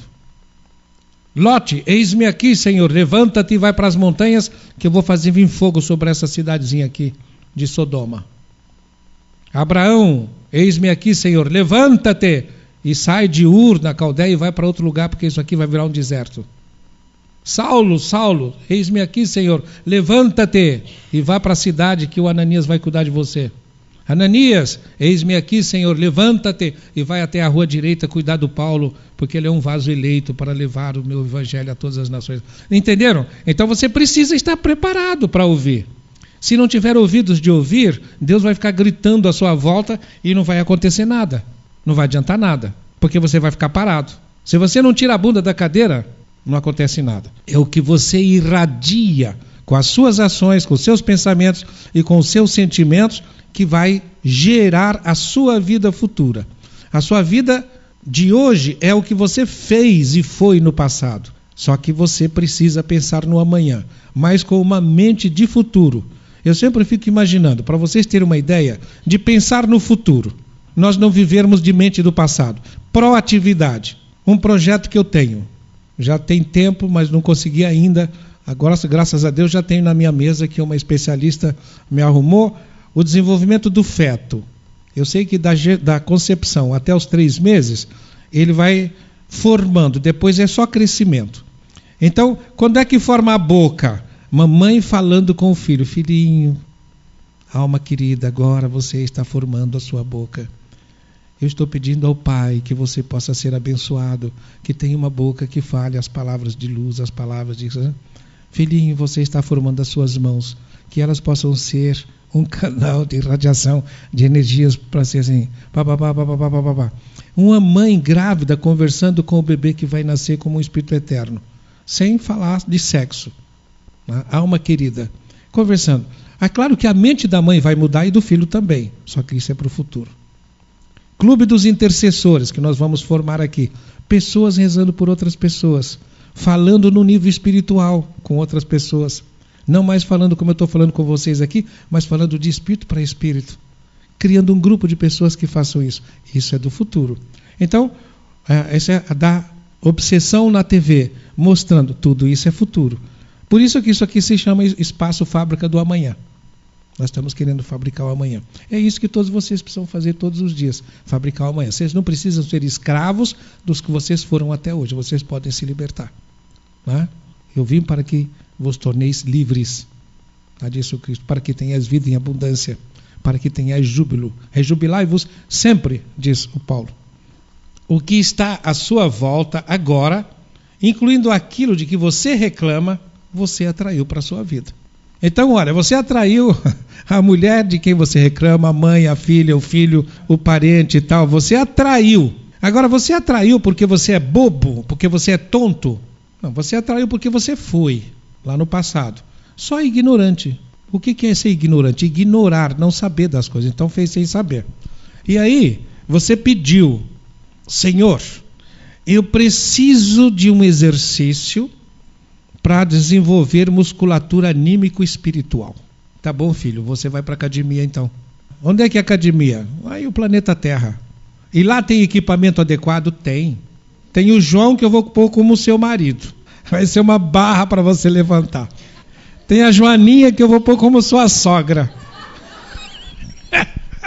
Vai ser a sua bicicleta ergométrica. Eu vou dizer para você, você, para fazer musculação, você precisa de pesos, tá? De pesos.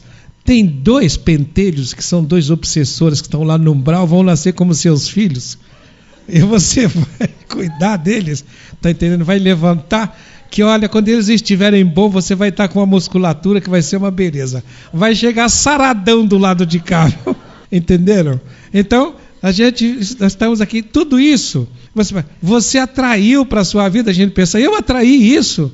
Atraiu e atraiu sabiamente, entenderam? É por isso que de tudo dai graças. E aí, o que, que a gente faz? A gente xinga, a gente esperneia e cria mais energia negativa. Por quê? Porque você se sente mal ao invés de se sentir bem. Eu sei que você não gostou de saber isso e pensará: eu não atraí aquela pessoa, eu não atraí aquela doença, aquele problema, etc. Mas eu estou aqui assegurando de que sim, você atraiu. E esse é um dos conceitos mais difíceis de se admitir e compreender. Mas uma vez que você o aceite, ele modificará a sua vida. Isso é apenas uma parte do segredo. Eu pus aqui, você atraiu sim. E isso é a manifestação do amor de Deus na sua vida. Vocês entenderam?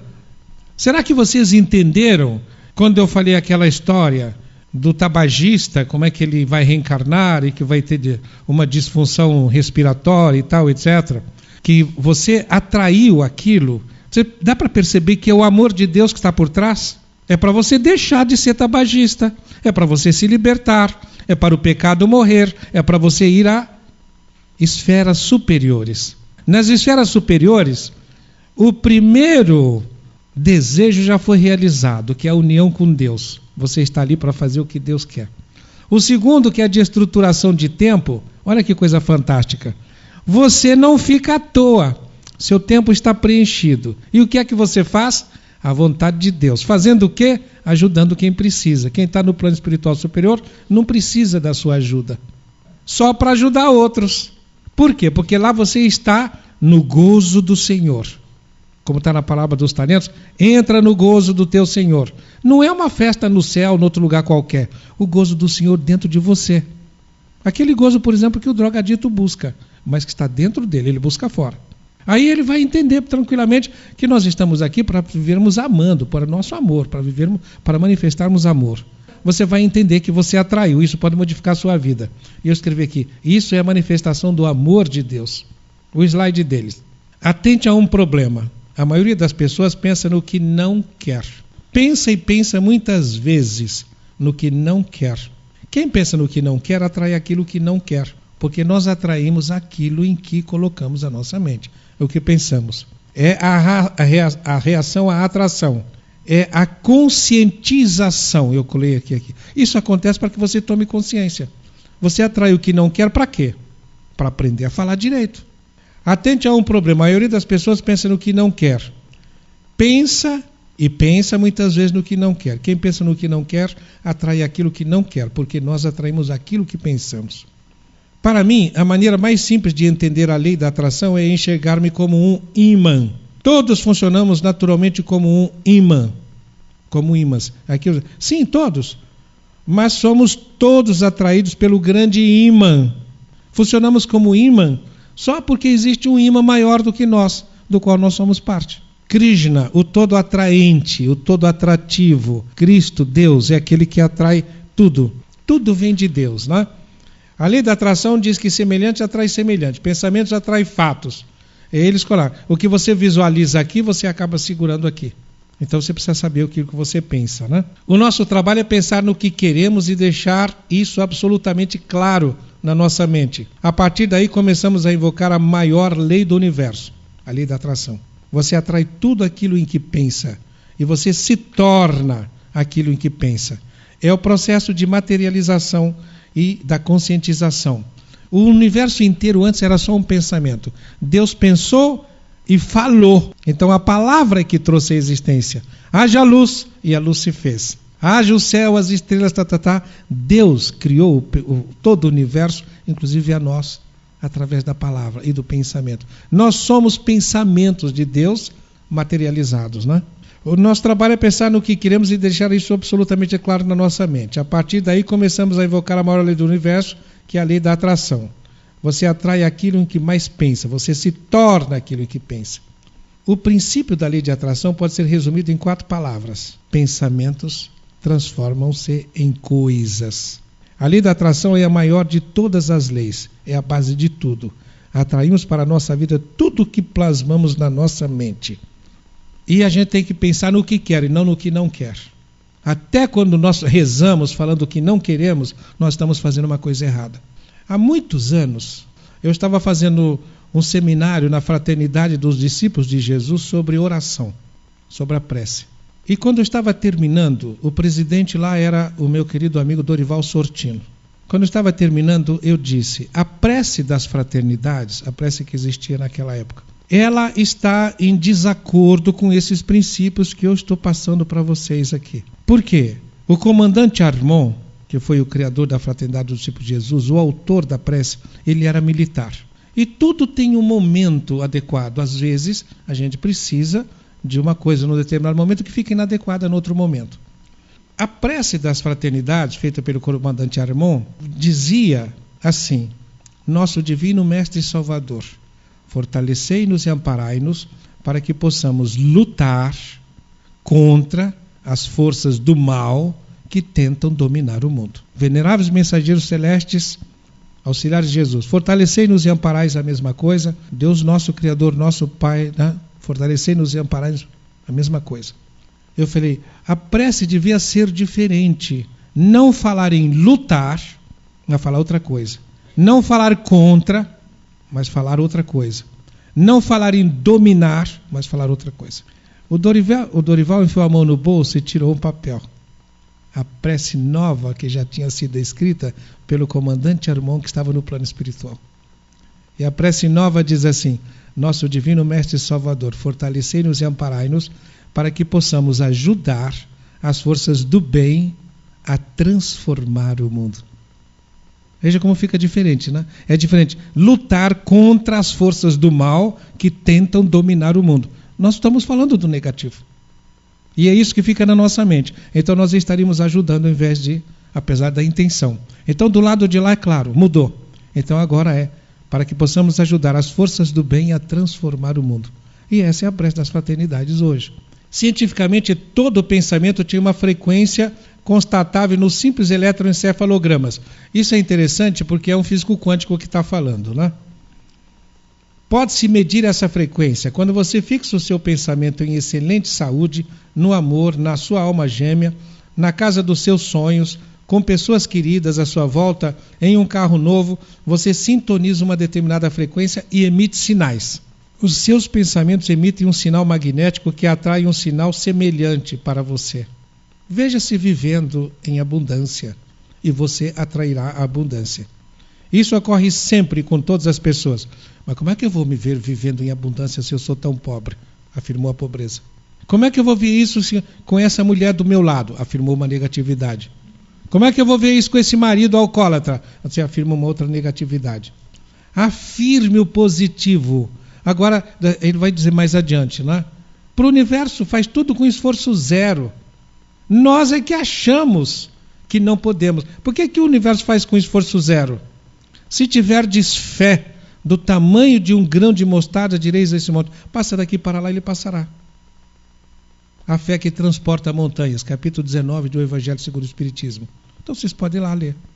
O universo faz com esforço zero. Você precisa pensar no positivo. Por que somente 1% da população mundial ganha cerca de 96% de todo o dinheiro que existe? Você imagina que é por acaso? Não é por acaso. Os bem-sucedidos entendem a lei de atração que estamos apresentando a você. Eu coloquei aqui a mente universica, o perdão, o ressentimento, a culpa, etc. Por que, que você tem que estar em sintonia com o universo? Como é que você vai estar em sintonia com o universo se você afasta um pouquinho? Pensa na coisa positiva. Mas não basta isso, eles não colocam. Tá? Eles não colocam. Não basta isso. Jesus diz assim: se você vai oferecer uma oferta no altar, ou seja, você vai fazer uma prece, por exemplo, e você se lembra de que alguém tem alguma coisa contra você, você está culpado. Vá primeiro se reharmonizar, porque culpado você inibe a entrada da bênção.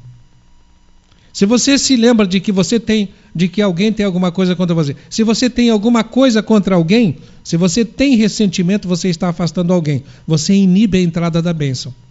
Então, primeiro se reharmoniza. Daí a necessidade do perdão, entenderam? Se você não faz isso, não adianta. Você precisa pensar no positivo e precisa ser positivo em todas as áreas. Senão você vai atrair, sim. Mas você vai atrair como quem? Você vai atrair aquela coisa que você pede, mas vem junto com o obsessor que está do seu lado, com o seu ressentimento. Então traz dor junto. As coisas vêm de acordo com o seu pensamento. É positivo e negativo? Por isso que Jesus diz assim: seja o teu falar sim, se sim, não, se não. Não misture as coisas. E no planeta de provas e expiação, nós temos uma dificuldade de sermos afirmativos. Se eu falo assim, Ô, Antonieta, vamos, vamos assistir um filme? Vamos ao cinema? Não, não, não, não. Que filme nós vamos assistir? Primeiro tem que dizer um monte de não para depois dizer sim. E outra coisa, a dificuldade. Eu pego, vou falar assim para vocês. Olhem bem no meu rosto agora, fiquem olhando para minha cabeça. Margarida, eu te amo tanto, tanto, tanto. Para gravação, né? Eu estou afirmando, mas com a cabeça eu estou negando. E pessoas que estão falando coisas estão sempre negando com a cabeça. O mais interessante é vocês olharem para os políticos, viu? Então dá para ver. Isso é o que a gente chama de congruência. Você precisa ter congruência. Inteiramente você precisa ter congruência. A lei da atração não percebe se você julga que algo é bom ou ruim, ou se você não quer isso e quer aquilo. A lei da atração apenas responde aos seus pensamentos. Por isso, Pare de pensar em desentendimentos, em doenças, em dívidas, em tristezas. Por quê? Esses são os sinais que você está emitindo para o universo. Quando você se sente alegre, feliz, em todos os níveis do seu ser, emite os comandos de felicidade e alegria para o universo. Assim você receberá alegria e felicidade a cada vez mais.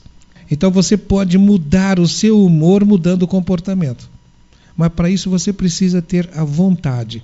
Eu não posso explicar para vocês que eu teria que explicar. Quais as funções do físico, que é comportamento, físico e etérico.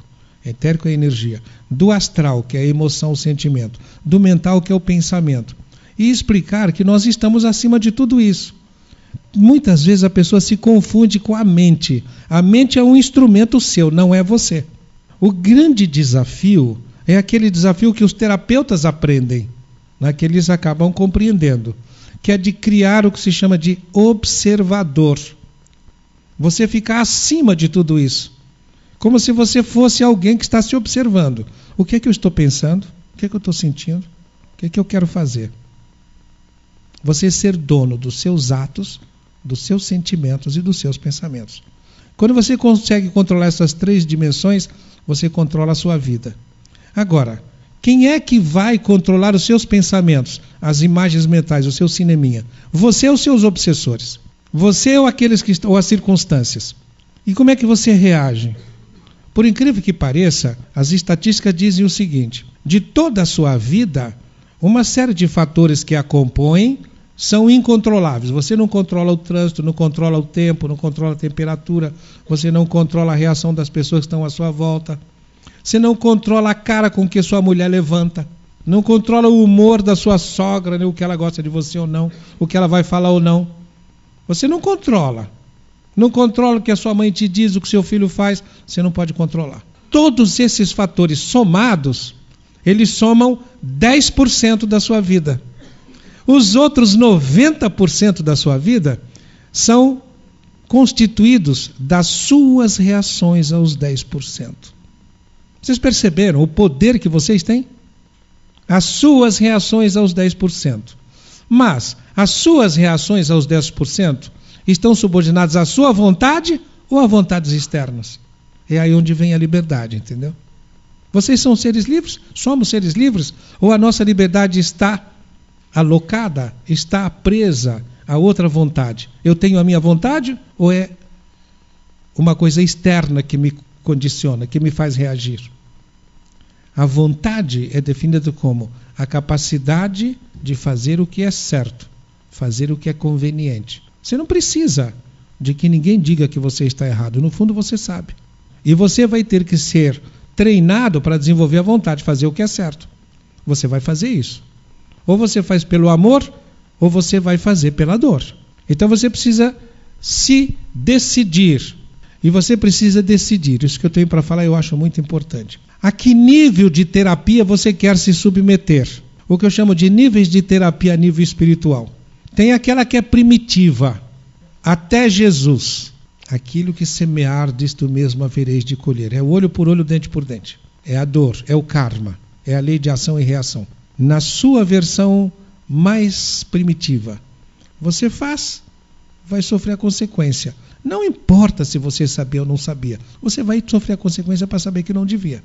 Ah, tem um livro de um cidadão e ele fala que eles deixaram de colocar que as pessoas, eles não levaram em consideração as vítimas e que será que aquelas pessoas que participaram do Holocausto, que morreram, atraíram aquelas condições? Que crianças que são dizimadas atraíram essas condições? Os espiritualistas sabem que atraíram.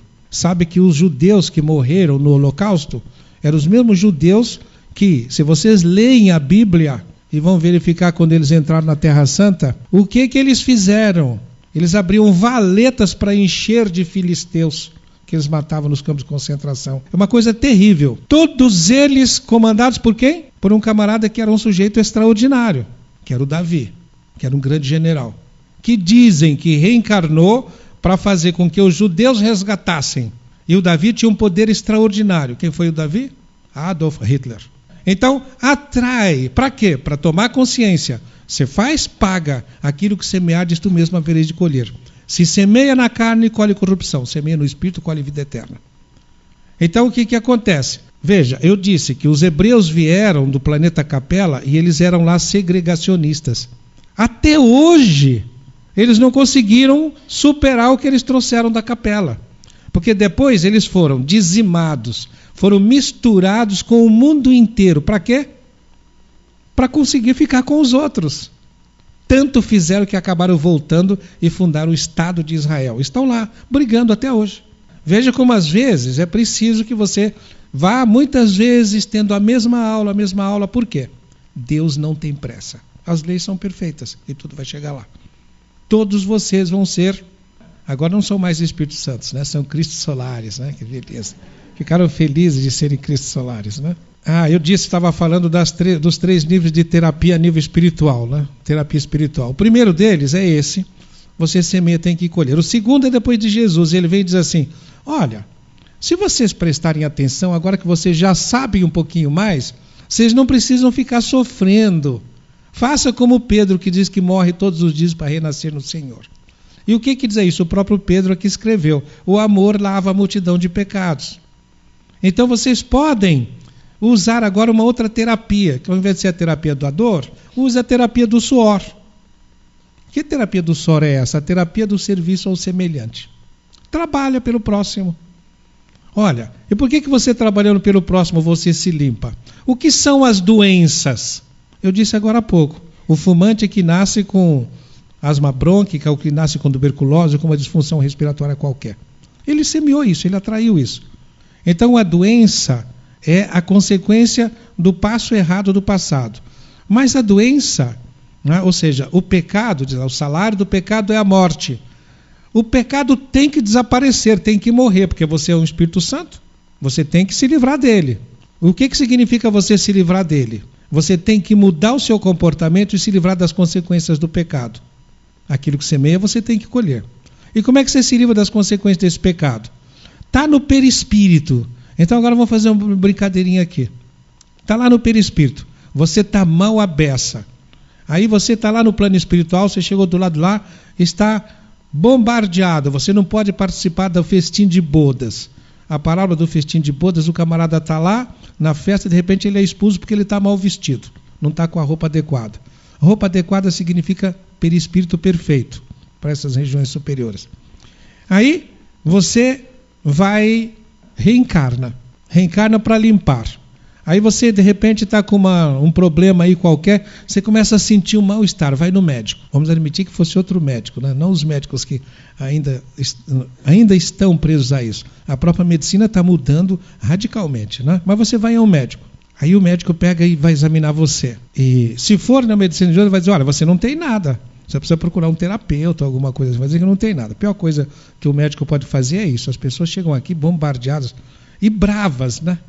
Alguns médicos dizem, eu estou aqui porque o meu médico mandou, disse que o meu caso emocional não é da área dele. Mas o pior é quando o médico diz assim, você não tem nada. Não tem nada, está tudo muito bem. Como estou tudo bem se eu estou desgraçado da vida? Aí alguém pega e manda, aí ele vem. Resultado. Aqui na clínica aparecem mais as mulheres. As mulheres dizem, ó, oh, doutor, eu estou com um problema, eu não sei o que está acontecendo comigo, queria que o senhor me ajudasse nisso, nisso, nisso, nisso. Quando chega o homem, ele chega assim, Pois não, em que, que eu posso ajudar? Não sei. O meu cardiologista que mandou falar com o senhor. Quer dizer, os machos são muito tontos. Não tem humildade que tem as mulheres. Né? Mas vamos admitir que o médico tivesse já esse alcance, que a medicina vai ter. Né? Eles já estão caminhando. Então o médico diz, vou te passar na ultrassonografia perispirítica. Né? Um aparelho de ultrassonografia perispirítica. E parece lá, ah, olha só, e vamos admitir que esse médico seja o médico também mestre. Né? A medicina antigamente era exercida por sacerdotes. Os sacerdotes eram os médicos, os médicos eram sacerdotes. Estava tudo misturado. Né? Que esse médico seja ainda daquele tempo, senão do futuro. Ah, a ultrassonografia perispirítica, olha só. Você está com uma mancha no perispírito aqui na altura do pulmão, outra na altura do estômago. Você está com outra aqui na altura dos órgãos reprodutores. Se você é mulher, né? É, ah, doutor, e que, como é que eu posso fazer para me tratar? Você que sabe. Então você tem várias coisas que você pode fazer. Olha, aqui, esse negócio do seu pulmão, a gente pode resolver com um câncerzinho no seu pulmão.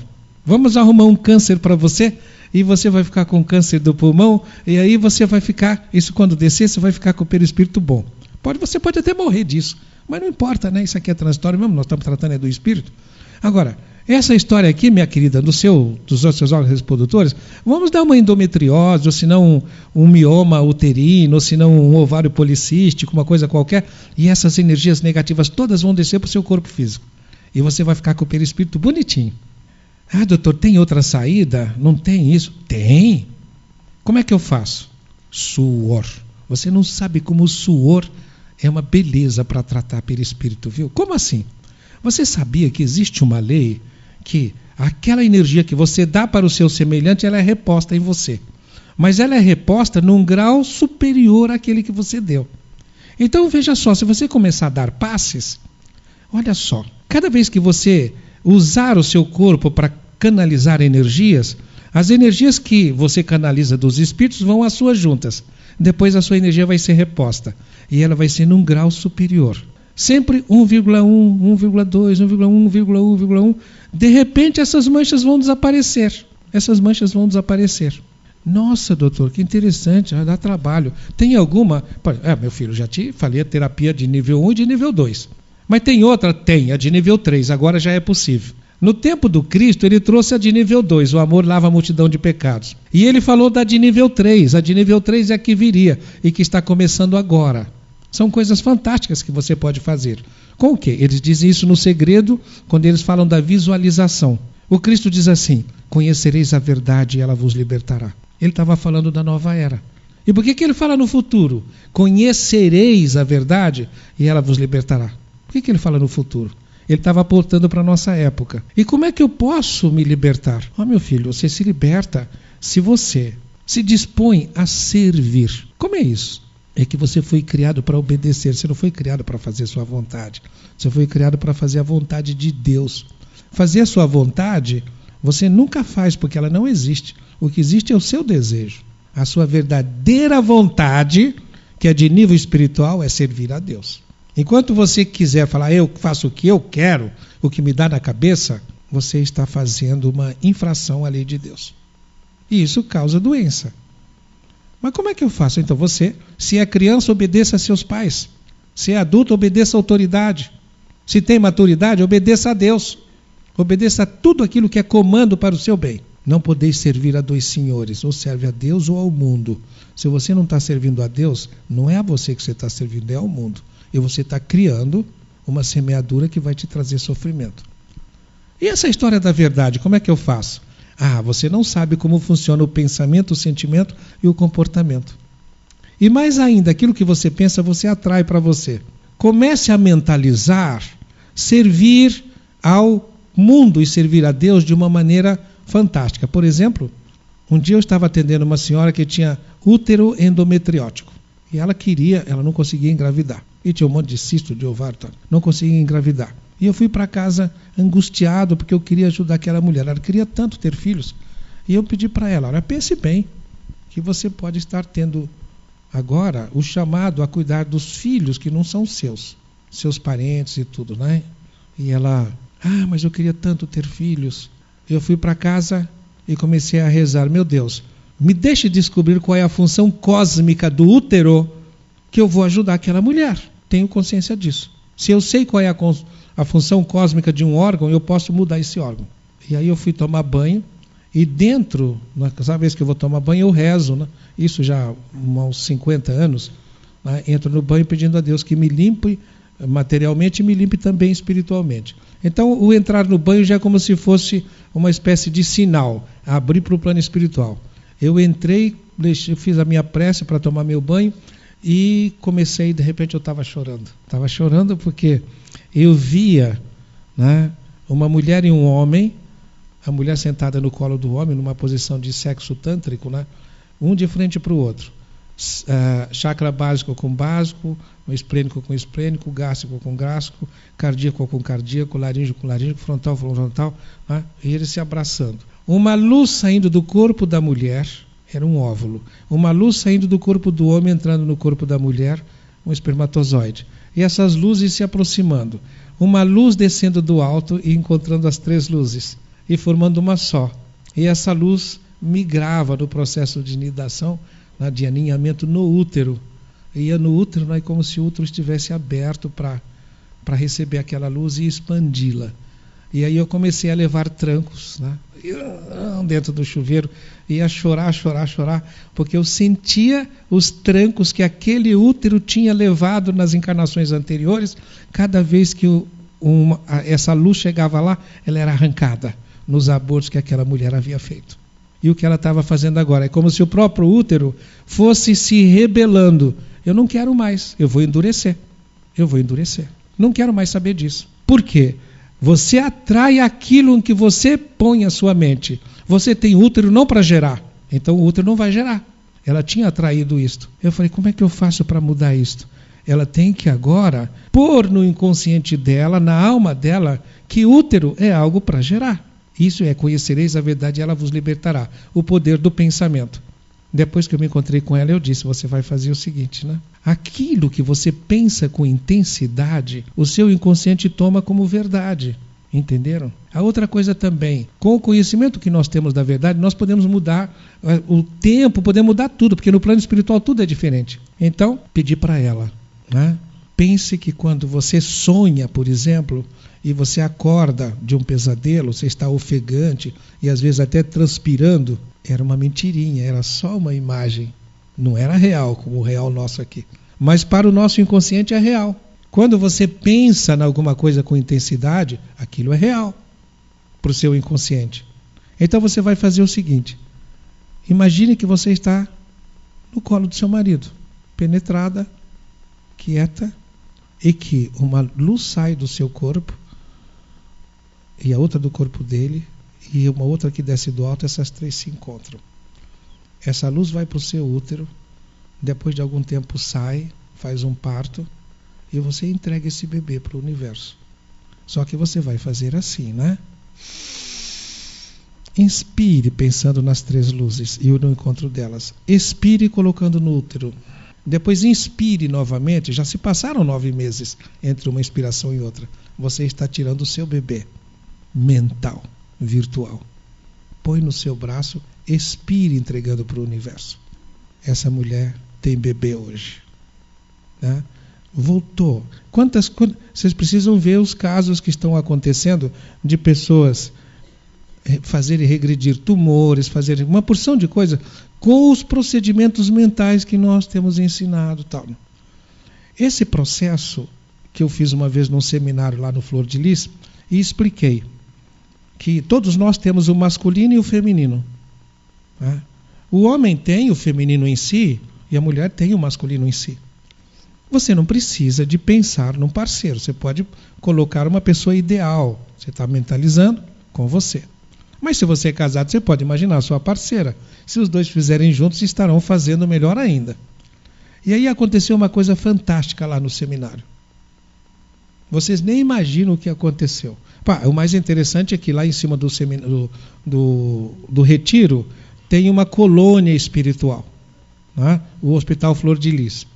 E as pessoas que vão lá veem toda a movimentação que acontece lá quando nós fazemos um seminário com as energias que são fornecidas para o Hospital Flor de Lis.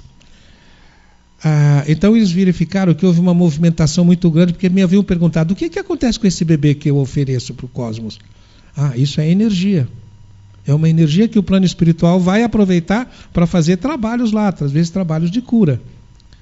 E a outra coisa muito importante é que o útero, o útero é no universo o lugar onde há mais energia.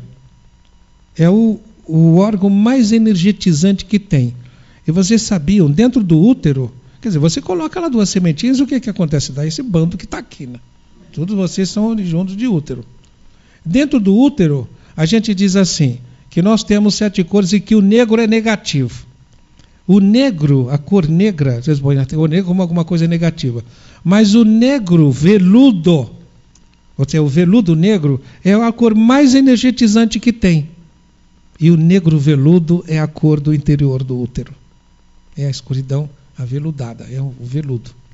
Ah? Então, quando você faz isso, você fornece muita energia para o plano espiritual né? uma espécie de útero mental, que você seja homem ou seja mulher. E o que aconteceu lá, e que foi surpreendente, é que os homens que estavam lá foram aqueles que experimentaram mais reação energética.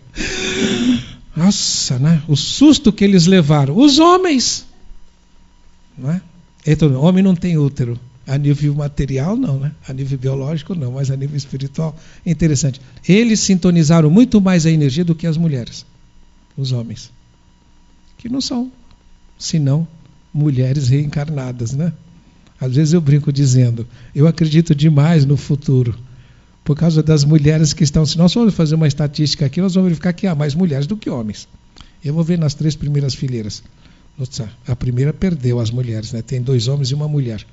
Mas na segunda tem quatro mulheres, quatro mulheres, um homem, três mulheres, um homem, três mulheres, um homem e uma mulher, nossa, lá atrás deu, deu um empate, dois homens e duas mulheres. Mas é sempre quatro mulheres, quatro mulheres, quatro mulheres. É sempre mais mulher do que homem. Onde tem qualquer evento de crescimento espiritual, há sempre mais mulheres do que homem. Se vocês forem num campo de futebol, tem mais homem do que mulher, né? Se for num boteco, tem mais homem do que mulher. Né? Um dia se vocês uh, querem aparecer no seminário que nós vamos fazer no fim do mês, aí nós vamos falar do masculino e do feminino, essa criatividade e tal, né? e vamos falar também do macho besta. O que é que acontece? O macho besta é aquele que diz: eu faço o que eu quero. E o macho besta não é homem biologicamente, não. Tá cheio de macho besta aí vestindo saia, tá? É, o desenvolvimento consciente da vontade, eu escrevi aqui. A lei de atração não percebe se você julga que algo é bom ou ruim, ou se você não quer isso e quer aquilo. A lei da atração apenas responde aos seus pensamentos. Por isso, pare de pensar em desentendimentos, tá, tá, tá, etc. Pense só no positivo. Quando você se sente alegre, feliz, em todos os níveis do seu ser, emite os comandos de felicidade e alegria para o universo. Assim receberá alegria e felicidade cada vez mais. Quando você está olhando para alguma coisa, deseja e diz sim, naturalmente você está ativando um pensamento, emitindo uma vibração. A lei da atração responde a esse pensamento, trazendo-lhe essa coisa. E quando você olha para o, algo que não deseja e grita dentro de você um não, de fato não o repele, ao contrário, você ativa o seu pensamento e a lei da atração alinha essa coisa com você. O mais interessante de tudo é que isso às vezes acontece de imediato, né?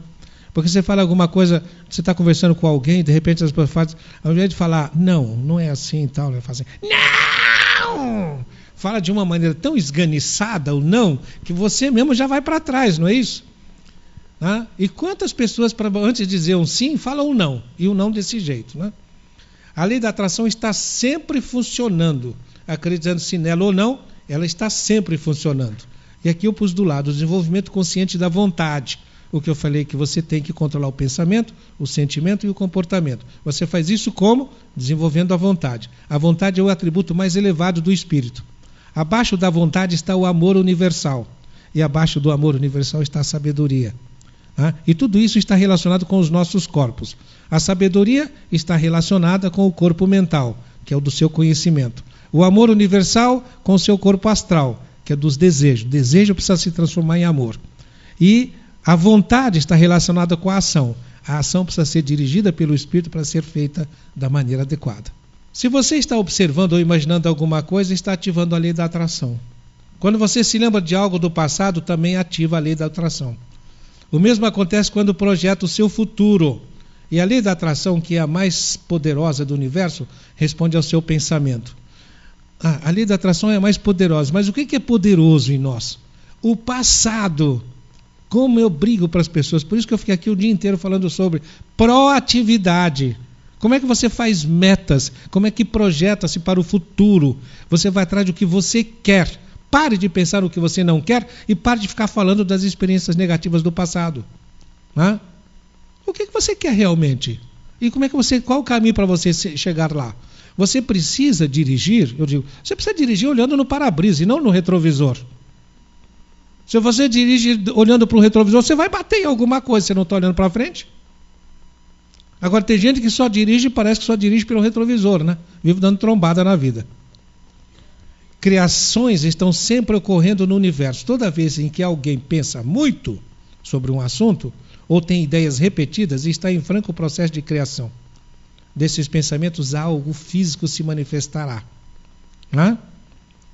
A lei da atração dali tudo que você menciona na sua fala e tudo em que foca o seu pensamento.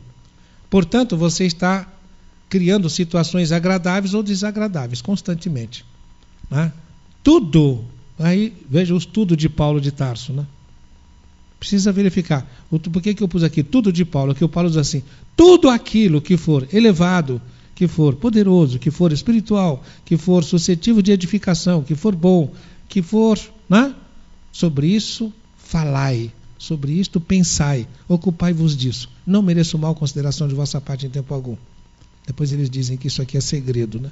Segredo de polichinelo. O cara conta aqui o caso do, do, do curso que ele, que ele tinha, né? E que tinha um aluno gay e que se queixava demais de como é que ele era discriminado, tal, etc. E como é que ele ensinou para o camarada a pensar positivamente que as pessoas iriam tratá-lo bem, que ele não precisava pensar naquilo, pensar negativamente. E como é que ele começou a mudar completamente a vida dele. E aí o outro diz assim: quando enxergamos as situações de uma perspectiva positiva, tendemos a atrair pessoas, circunstâncias e eventos positivos. Quando enxergamos as coisas de modo negativo ou estamos irados, atraímos pessoas iradas, rudes, ameaçadoras e atraímos eventos negativos. Só que aqui eles colocam isso Quer dizer, isso é um desafio para quê? Para você, mesmo no lugar onde você seja né, desafiado a ficar irado, você manter a serenidade. Né? Você foi atraído para aquela favela, veio um camarada aqui do Rio de Janeiro. Um rapaz do Rio de Janeiro, doutor, pelo amor de Deus, me ajuda, senão eu vou morrer. Mas você vai morrer por quê? Porque eu já matei um. E lá, se eu continuar lá, eu vou morrer. Aquele ambiente. Ele saiu daquele ambiente e veio para São Paulo. Mora em São Paulo agora, para poder ser ajudado. Porque é aquela história de viver no morro lá e saber que se faz alguma coisa, vai ter que fazer parte. Disse, não, aí a gente sabe, então eu fiquei sabendo. Se o camarada fez estupro, é o pessoal do morro que mata, mas a polícia sabe. Então, se o tiro é no peito, o cara fez tal coisa. Se é na testa, ele fez tal coisa. Então a polícia chega, tiro no peito, ah, então esse foi estuprador. Foi isso. O próprio morro executa. E tem todo um, um contexto lá. Ora, qual é o desafio de quem nasce num ambiente desse? Atraiu. E qual é o desafio? É se colocar acima de. Aí é o desafio da vontade. Entenderam? É o desafio de você desenvolver a vontade. Eu vou ter um comportamento aqui em que eu transforme isto. Eu tenho uma amiga que ela é antroposofista, né? ela tem o, um trabalho que faz, parece que na favela Monte Azul, e que é um trabalho de esclarecimento, uma coisa maravilhosa. Tem tanta gente trabalhando em favela, trabalhando em morro, fazendo coisas fantásticas, que isso é amor ao próximo. Você atrai todas as suas experiências, consciente ou inconscientemente, pelo fenomenal poder da sua mente e das suas emoções, que funcionam sem parar, diuturnamente, muito obrigado, que Deus nos abençoe a todos.